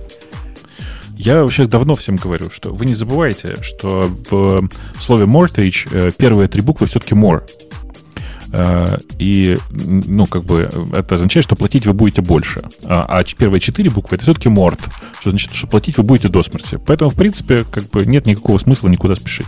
Да никакого смысла никуда спешить, и, Это, с одной кстати- стороны. А с другой стороны, это сейчас суда на абсолютно фантастически хороших условиях, и выплачивать ее быстрее, и я, я не знаю зачем. Вот то, что Не, вы Боб- выплачиваете быстрее, вложите в, в- в что-нибудь, будет лучше. Бобук, это, кстати, популярное заблуж- заблуждение, что морт это не потому, что до смерти будешь платить, а морт это, по-моему, это из французского, моргейдж это из французского языка, это означает, что сделка умирает с полной выплатой денег. Чувак, ну я же знаю. Это же шутка А, такая. Ну ладно, ну ладно. То есть первые три буквы от морд и тоже. Ты как бы счел, что это Не, не, это просто на- наступил на больное, понимаешь, Бобук, потому что где-то я видел какие-то там рассуждения в тик- ладно, в ТикТоке где-то очередного миллионера, который, который рассказывал на самом деле, вот Мортгейдж это Морт и это, я говорю, да не Поэтому я понял, я не считал твою постеронию, понимаешь? Не вы- не Потому что, Пост. смотри выше, это же, как известно, быдло, а оно, как известно, не выкупает постороннюю. Простите за отсылку, да. Э, э, Давай уточню, мы с тобой быдло, поэтому не выкупаем постороннюю. Давайте дальше. А, А, дженерики могут сделать ваш Go код медленнее. О, не может быть, не К- может класс- быть. Классная статья, кстати. Я, я прям всем советую почитать. Она такая, ну, знатная статья. Я на ней завис. То есть я- обычно, простите, в туалете готовлю темы для радио Ти, а тут на этой завис теме. Прямо конкретно интересная статья. Не мог, не мог Ну, выйти. все хорошо, да? Сори Антон? молчать о том, что он там на самом деле Но сделал. он, он совершенно э, правильные вещи пишет и анализирует, собственно, как дженерики превращаются, во что они превращаются, объясняет это длинно, долго, и в конце концов дает рекомендации, которые, ну, до которых, если кто писал дженериками, он быстро и сам дойдет, но тем не менее видеть их где-то в одном месте, например, не передавайте никогда, как дженерик тип интерфейс. Там накладные расходы совершенно сумасшедшие, там просто какие-то позорные накладные расходы будут. Там в пять раз медленнее будет от этого. И, и, и все прочие его рекомендации. Но передавайте конкретный тип прям нормально. нормально, будет хорошо, никаких особых... То есть, как все нормальные люди и пользуются дженерикой в 95% случаев, наверное. Но статья хорошая. Я рекомендую ознакомиться тем, кому понятно. Хочется узнать, как оно под капотом работает. Я бы еще сказал, что удивительно, да, как, что какие-то люди есть, которые всерьез искренне считают, что дженерики бесплатные. Есть редкие ситуации, в которых дженерик, по сути, получается бесплатно, потому что как бы все, что э, вы делаете в дженерике, ну, работает compile time. Ну, как Но бесплатно? Целом... Он, он compile time платишь. Да-да-да, конечно. Но в смысле, бесплатный с точки зрения рантайма. Но в целом, э, в большинстве случаев, где вы ну, по-нормальному хорошо применяете дженерики, вы и в рантайме тоже немножечко совсем, но теряете. Не столько, сколько вы получили бы при э, там рантайм-проверках э, живых, но все равно. Но если ты теряешь на том, что компайлер не может заинлайнить функцию, ладно, с этой потерей я готов жить. Там будет 30%, если погода нелетная. Но когда у тебя в 10 раз хуже становится, вот когда ты передаешь интерфейсы Нет. туда, то это да, прямо да. ад. Не, не, ну видишь, тут просто это, это нужно знать, как э, работают дженерики в Go. Я так очень бегло пролистал, э, когда тут на прошлую статья, по-моему, э, была про, на прошлой неделе, если я ничего не путаю. То есть она старая уже. И, ну да, там в смысле оч- какие-то очевидные штуки про то, что, да, если типа, не, не, нет никакого смысла работать с, ну, типа, с дженериками в интерфейсах.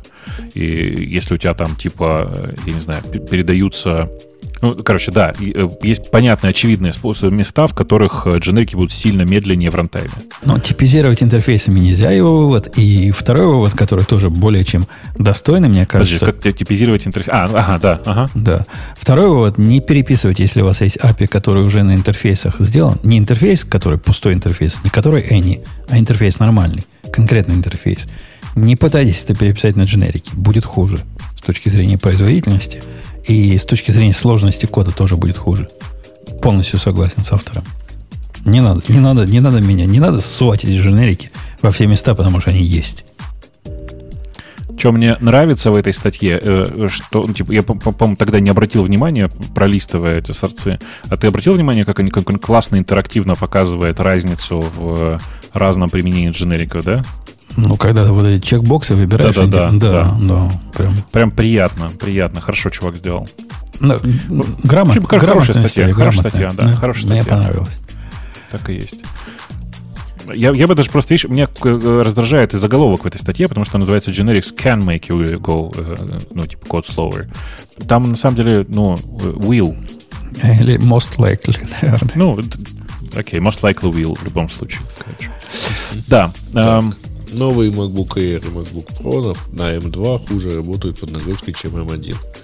А в действительности в статье есть э, уже даже апдейт, потому что там опять поднялся вопрос, э, а, что температура у этих процессоров выше, и поэтому как-то вот становится хуже, и почему-то тут вот они дальше, так сказать, э, поправляют, что нет, все-таки у М2 есть пассивное охлаждение, нет активного просто, и поэтому все-таки эти все выводы немножко некорректны. А вы видели это прелестное видео, как из М2 делают монстра?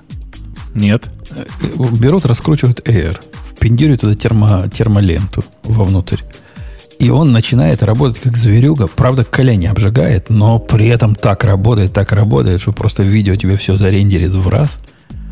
И просто ух, ух, ух. То есть они, они, такой... они на корпус, они на корпус выводят тепло. Он, сейчас у него корпус специально отделен от э, ну, термо этой системы, чтобы не грело тебе сильно ноги. Они их соединяют, и получается он гораздо более sustainable на, на большом лоуде. Надо сделать такую, знаешь, экстрим-версию, что типа, когда ты готов пожертвовать своими ногами, например, ради перформанса. У тебя есть обычная гражданская версия, а есть такая вот экстрим. И он жарит так, что там просто вообще волосы сгорают. Ну, она такая, такая военная, где синус не равен. Да, будет такая версия. И, тема, которая рядом с Go стояла, опять же, про SPF 13, которым наскучил Говин, уходит из Google, эта тема вызвала такое бурление Ксюша, нет, можно сказать говн. Без Ксюши можно ведь сказать. Просто мне, мне стало стыдно за, за нашу тусовку. SPF 13 это тот чувак, который, ну, нам он известен как автор Хьюга, например. Э, Да-да, это только нужно понимать, что это автор эм, ну, как бы оригинального кода Хьюга и чувак, который много сейчас делал для Go и, и всякое такое, но он, как бы сказать, технический продукт. То есть он не, не столько код, коду писал, сколько... эм, Не, ну он писал конкретно в Хьюга, конкретно Не, в он Хьюго, писал. да, в Хьюго это Вайпер. Варпе- Вайпер и Корбу он писал. Да-да-да-да, было дело. Он типа чувак известный. Особенно он раньше был очень известный в Гошиной тусовке. Сейчас он снизил немножко активность свою как программист. Но он прямо известный чувак. А в Go он отвечал за то, чтобы развернуть Go лицом к, ну, если верить его статье, лицом к населению, а чтобы он не был тем, что надо для, конкретно для Гугла. Ну, э, я, я знаю, что то, что он сделал, это типа очень важно было для меня, потому что он изжил, наконец, всю эту историю с э, принудительным go home, в том смысле с, с- с принудительным э, выставлением там типа переменных окружения, житьем в супер в отдельной папочке, потому что типа, ну невозможно же так за пределами Не, ну, Гугла. Гомод это не его. Не его. Не, GoMod ни при чем здесь. А. Это было задолго до. Э, Помнишь, когда раньше, в, пе- в самых первых версиях Go, для того, чтобы хоть как-то с ним работать, нужно было выставить переменное окружение, создать Ну. набор из папочек, потому что без этого ничего не работало. Ну, да, Гомода так и было.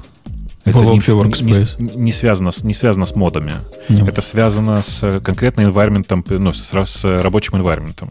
О, окей. Я, я не очень понимаю, о чем ты говоришь, но может быть. Мне кажется, ты просто забыл уже, когда, как, как это все начиналось, когда как Ну, как я, было я помню, сложно. я помню, была жизнь с, с, с общим вот этим местом, С где общим- все проекты лежали. деревом, да-да-да. А да. потом стал Go-мод. Но между ними были разные попытки других э, Go, как он назывался, который умер в процессе со скандалом. Управление зависимостями. Депсы, депсы, как оно Деп- э, Го- Годеп, де- деп- Го- да, да, да, ну, были, были, были всякие. Но по Гомод это да, это наше все. Он там, скажем, с чего скандал, вы спросите? Казалось бы, ну, уходит чувак из Гугла, говорит, я, значит, для меня этот проект перестал меня развивать, поскольку после такого революционного выхода Go как 1.18, это когда дженерики появились, ну, типа уже нечего, значит, мне больше там желать, и моя работа рутина, и вот это все, поэтому хочу чем-то другим заняться. Ну, понятно, да, куда он пошел, Богу? К вашим пошел. Он ждет прихода роботов. Яичечкой заниматься, да, ну да. да, прихода Да, да. роботов ждет. И в процессе всего этого он написал про себя. Кто он такой? Говорит, я человек, который там работал в докере и раз, разрабатывал докер, когда там было 3,5 человека, я работал там-то. Он, в общем, везде успел поработать. И как на него за это накинулись. Говорит, А за как- что? ну, за то, что он вот так себя показывает, что он, я, я, значит, и в докере, и в Go, и где-то еще он в каких-то больших проектах поучаствовал. Говорят, ты неправильно пишешь, ты так, как пишешь, это агрессивно звучит, и вообще такое впечатление, что один ты разрабатывал Go, один ты разрабатывал докер. И как так можно, безвкусица и наглость. И там такие дискуссии совершенно идиотские. То есть миллениалы, вот эти поколения Z уже проникли в программирование. А и- Их чувства уже страдают от того, что кто-то говорит, ну да, я, я работал в докере, когда было 15 человек. Ну и чего? Ну, так я подозреваю, что реально работал. Татами работал. И приходит из этой компании какой-то чувак, говорит, вот, все, что он делал, это переводил сайтик какой-то на Drupal с чего-то другого. И на самом деле собак гонял, и то, как Хьюго писал, вместо того, чтобы на работе работать. Ну, вот эти, вот эти молодые приходят и гонят на, на старичков от Слушай, программирования. ну, я к этому давно привык. Я же часто рассказываю историю про чувака, который на конфе на вопрос, а что, чем Бабук занимается, всегда говорил, что ну, он как бы херней какой-то занимается и ничего не делает. Потом через пять лет вернулся и с формулировкой «я теперь понял, чем ты занимался все это время». Работа часто, работа других часто непонятна со стороны. Поэтому, ну, какая нахрен разница? Ну, вот есть такие люди, да, которые прибегают и говорят, этот чувак ничего не делал. Про нас с Сережей в Яндексе, например, тоже легко можно так говорить. И мы даже знаем тех людей, которые так говорят. Э, Ну, как бы, по счастью, это тоже люди, которым, с нашей точки зрения, мне кажется, нечем гордиться. Но это не очень важно сейчас. И там в любой компании, где я работал, всегда найдутся люди, которые скажут, что я вообще ни черта не сделал. Типа, как пришел, так и ушел, ни хера не было. Ну, как бы не надо даже опираться на их мнение. И не надо вообще их читать. Это же нижний интернет. Так он их не особо... Он один раз ответил на вопрос. Причем он так очень интеллигентно сказал. Ну, возможно, вы поняли мой посыл неправильно. Я не это хотел сказать и больше не, не вступал в дискуссию. Ну, типа, что, что мы можем, в принципе, знать про, про SPF 13? Про то, что э, Корба, это, мне кажется, Кобра, простите, пожалуйста. Это типа один из, наверное, текущих стандартов по, этих, по работе с CLI. Да? Который я активно не люблю, кстати. Ни, ну, ни, Коб, ни Кобру, ни Viber я не люблю. Вайпер, Вайпер, да. Viper, но, да. Ну, слушай, Viper штука очень специфическая, она, ну, такая, со вкусом, как бы я сказал. Э, ну да, да, непонятно, зачем ее использовать, в принципе, для большинства случаев. В смысле, тебе вообще, наверное, не нужно это все. Я, по-моему, так удалил его, типа, в первым, чуть ли вторым моим комитом, когда я перешел на работу, я удалил Viper.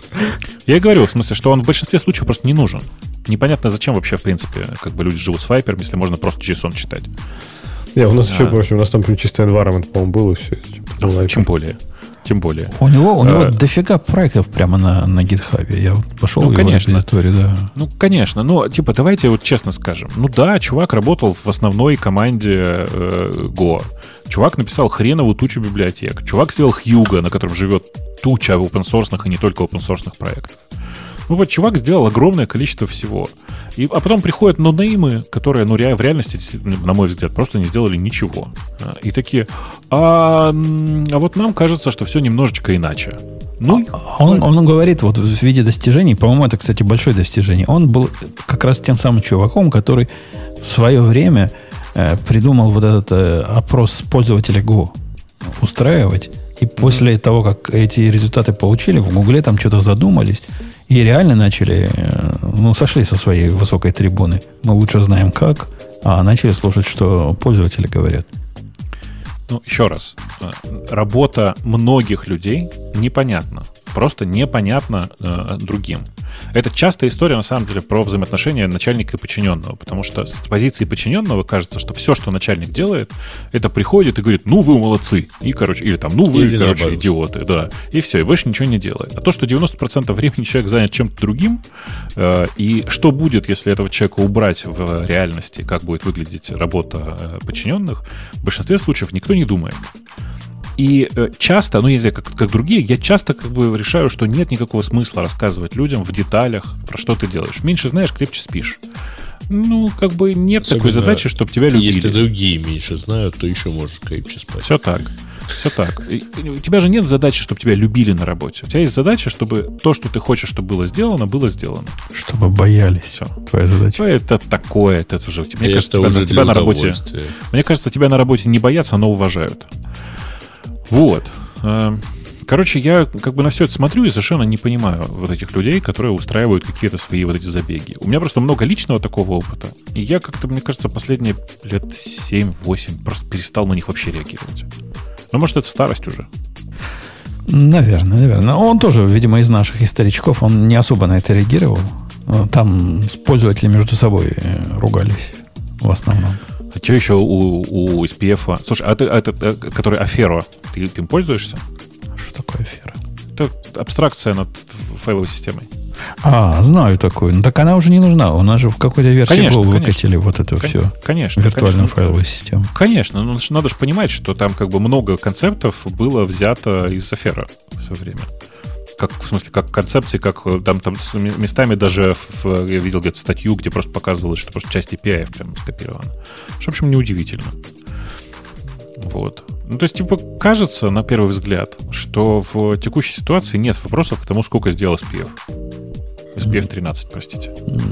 Ну, да, да. Хотя и к Hugo, и к Cobra, и к Viper у нас есть ряд претензий. Тем не менее, вклад его у него есть, говорят, претензии к Хьюго, сказал человек, который заказывал за большие деньги дизайн сайта на Хьюго. Конечно, и у нас радио Ти на Хьюго нормально работает. А вот видишь? видишь конечно, конечно. И вообще у меня все на Хьюго работает в последнее время, поскольку все остальное еще хуже. Я из всей нынешней и прошлой команды э, Go э, верю Фицпатрику, который сейчас занимается телскейлом. В смысле, Брэду Фицпатрику. Э, многие его не любят, потому что он в свое время делал ЖЖ. А, а, да, а, а я к нему очень как бы позитивно отношусь, потому что я видел, как, ну, как он фанатично относится к своему коду и как он фигачит вообще, в принципе, код. А, а Кокс, как же Кокс? Он же хороший кекс. Кокс. Который... Кокс, хор... Кокс хороший кекс, но, но с Коксом я лично не знаком, а с Фицпатриком знаком. На ЖЖшных тусовках встретились. А, поэтому, ну, а он при этом очень хорошо относится к SPF. А, они пересекались там на довольно большое время, а, и ну, в смысле, как раз вот в, в стародавние времена, как раз работая над Go. Вот. И ну, как бы я склонен доверять вот мнению э, Фицпатрика. Э, Он говорит, что чувак хорош и много всего сделал. Да нормальный Всё. чувак. Я, я с ним общался, вот с этим, с SPF, я общался, ну, не, не, не лично, но в тикетах. И, ну, весьма адекватный чел. Нормально, все, все с ним. Да? Да. Да. Все с ним Короче, нормально. давайте, как бы, жаль, что чувак этот больше не будет заниматься ГО, с другой стороны, ну и жаль, что он в какую-то фигню вроде машин-лернинга в очередной раз уходит. Надо было заниматься чем-то интересным. Мне кажется, нужно новым чем-то заняться. Биткоина. Блин, да нет, не криптой, знаешь, типа, вот если бы такого типа люди сказали, я пошел в медицину, ну, типа там, хочу сделать революцию в медицине, вот я бы вот это я офи- офигел просто. Или чувак, который там, э, занимался всю жизнь ГО, решил, там, я хочу, я не знаю, изменить э, современный подход к экспериментальной физике.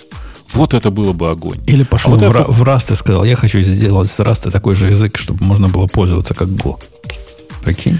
У нас, кстати, знаешь, у нас нет э, этой темы в, в темах, прости, пожалуйста, за э, этот э, не- непрошенный афоризм, но э, мой любимый курс для чуваков, которые хотят, ну, хотят научиться писать нейронки, обновился. Они выпустили версию для 2022 года, э, который course.fast.ai. Не, не реклама, сейчас курс бесплатный, чтобы вы понимали. Это не афоризм был, это тавтология. Таф, таф, тафтология. Э, да. Так вот, э, у них очень классный слоган. Они последние много лет э, существуют под слоганом э, «May AI development uncool again». Типа, ну, прекратите делать вид, что это что-то крутое, вся эта тема вокруг нейронок. И вот чуваки, которые, крутые чуваки, которые уходят сниматься темой нейроночек в очередной раз, вызывает у меня ощущение, ну, блин, а мог бы чем-то крутым заниматься. А, да, да, да. Все, ну, все, всем мод, модно ходить. Мы просто давно сидим, он, видимо, не такой старый, как мы. И помним прошлые революции, куда все рвались. Последняя большая революция была про Big Data. Все ходили Да. в Big Data. Ну, сейчас все ходят в нейроночки.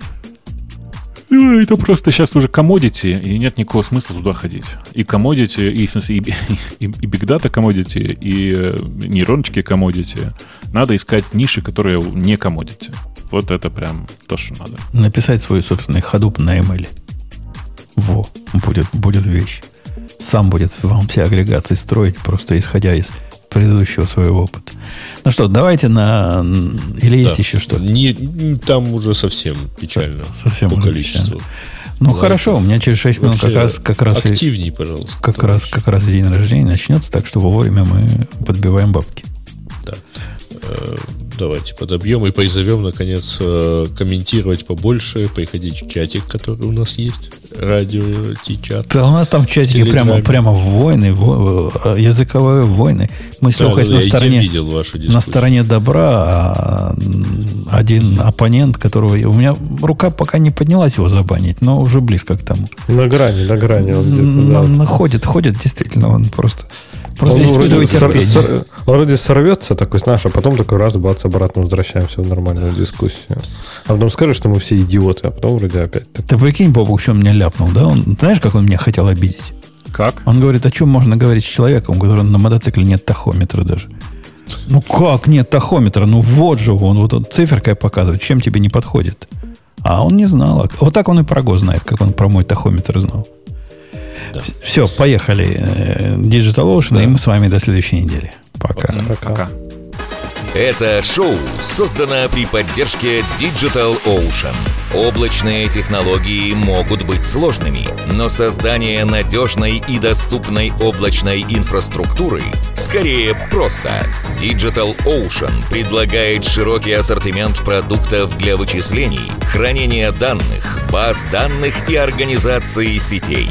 Вы могли бы передать вашу облачную инфраструктуру в надежные руки, а сами вернуться к самому важному – созданию приложений, меняющих мир и способствующих развитию вашего бизнеса.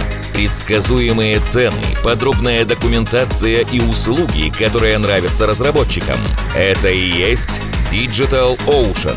Получите поддержку на каждом этапе роста от команды из одного до команды из тысячи человек с помощью простых и мощных облачных технологий. Развивайтесь в Digital Ocean. Начать бесплатно можно по ссылке dot.co/radio.t2022.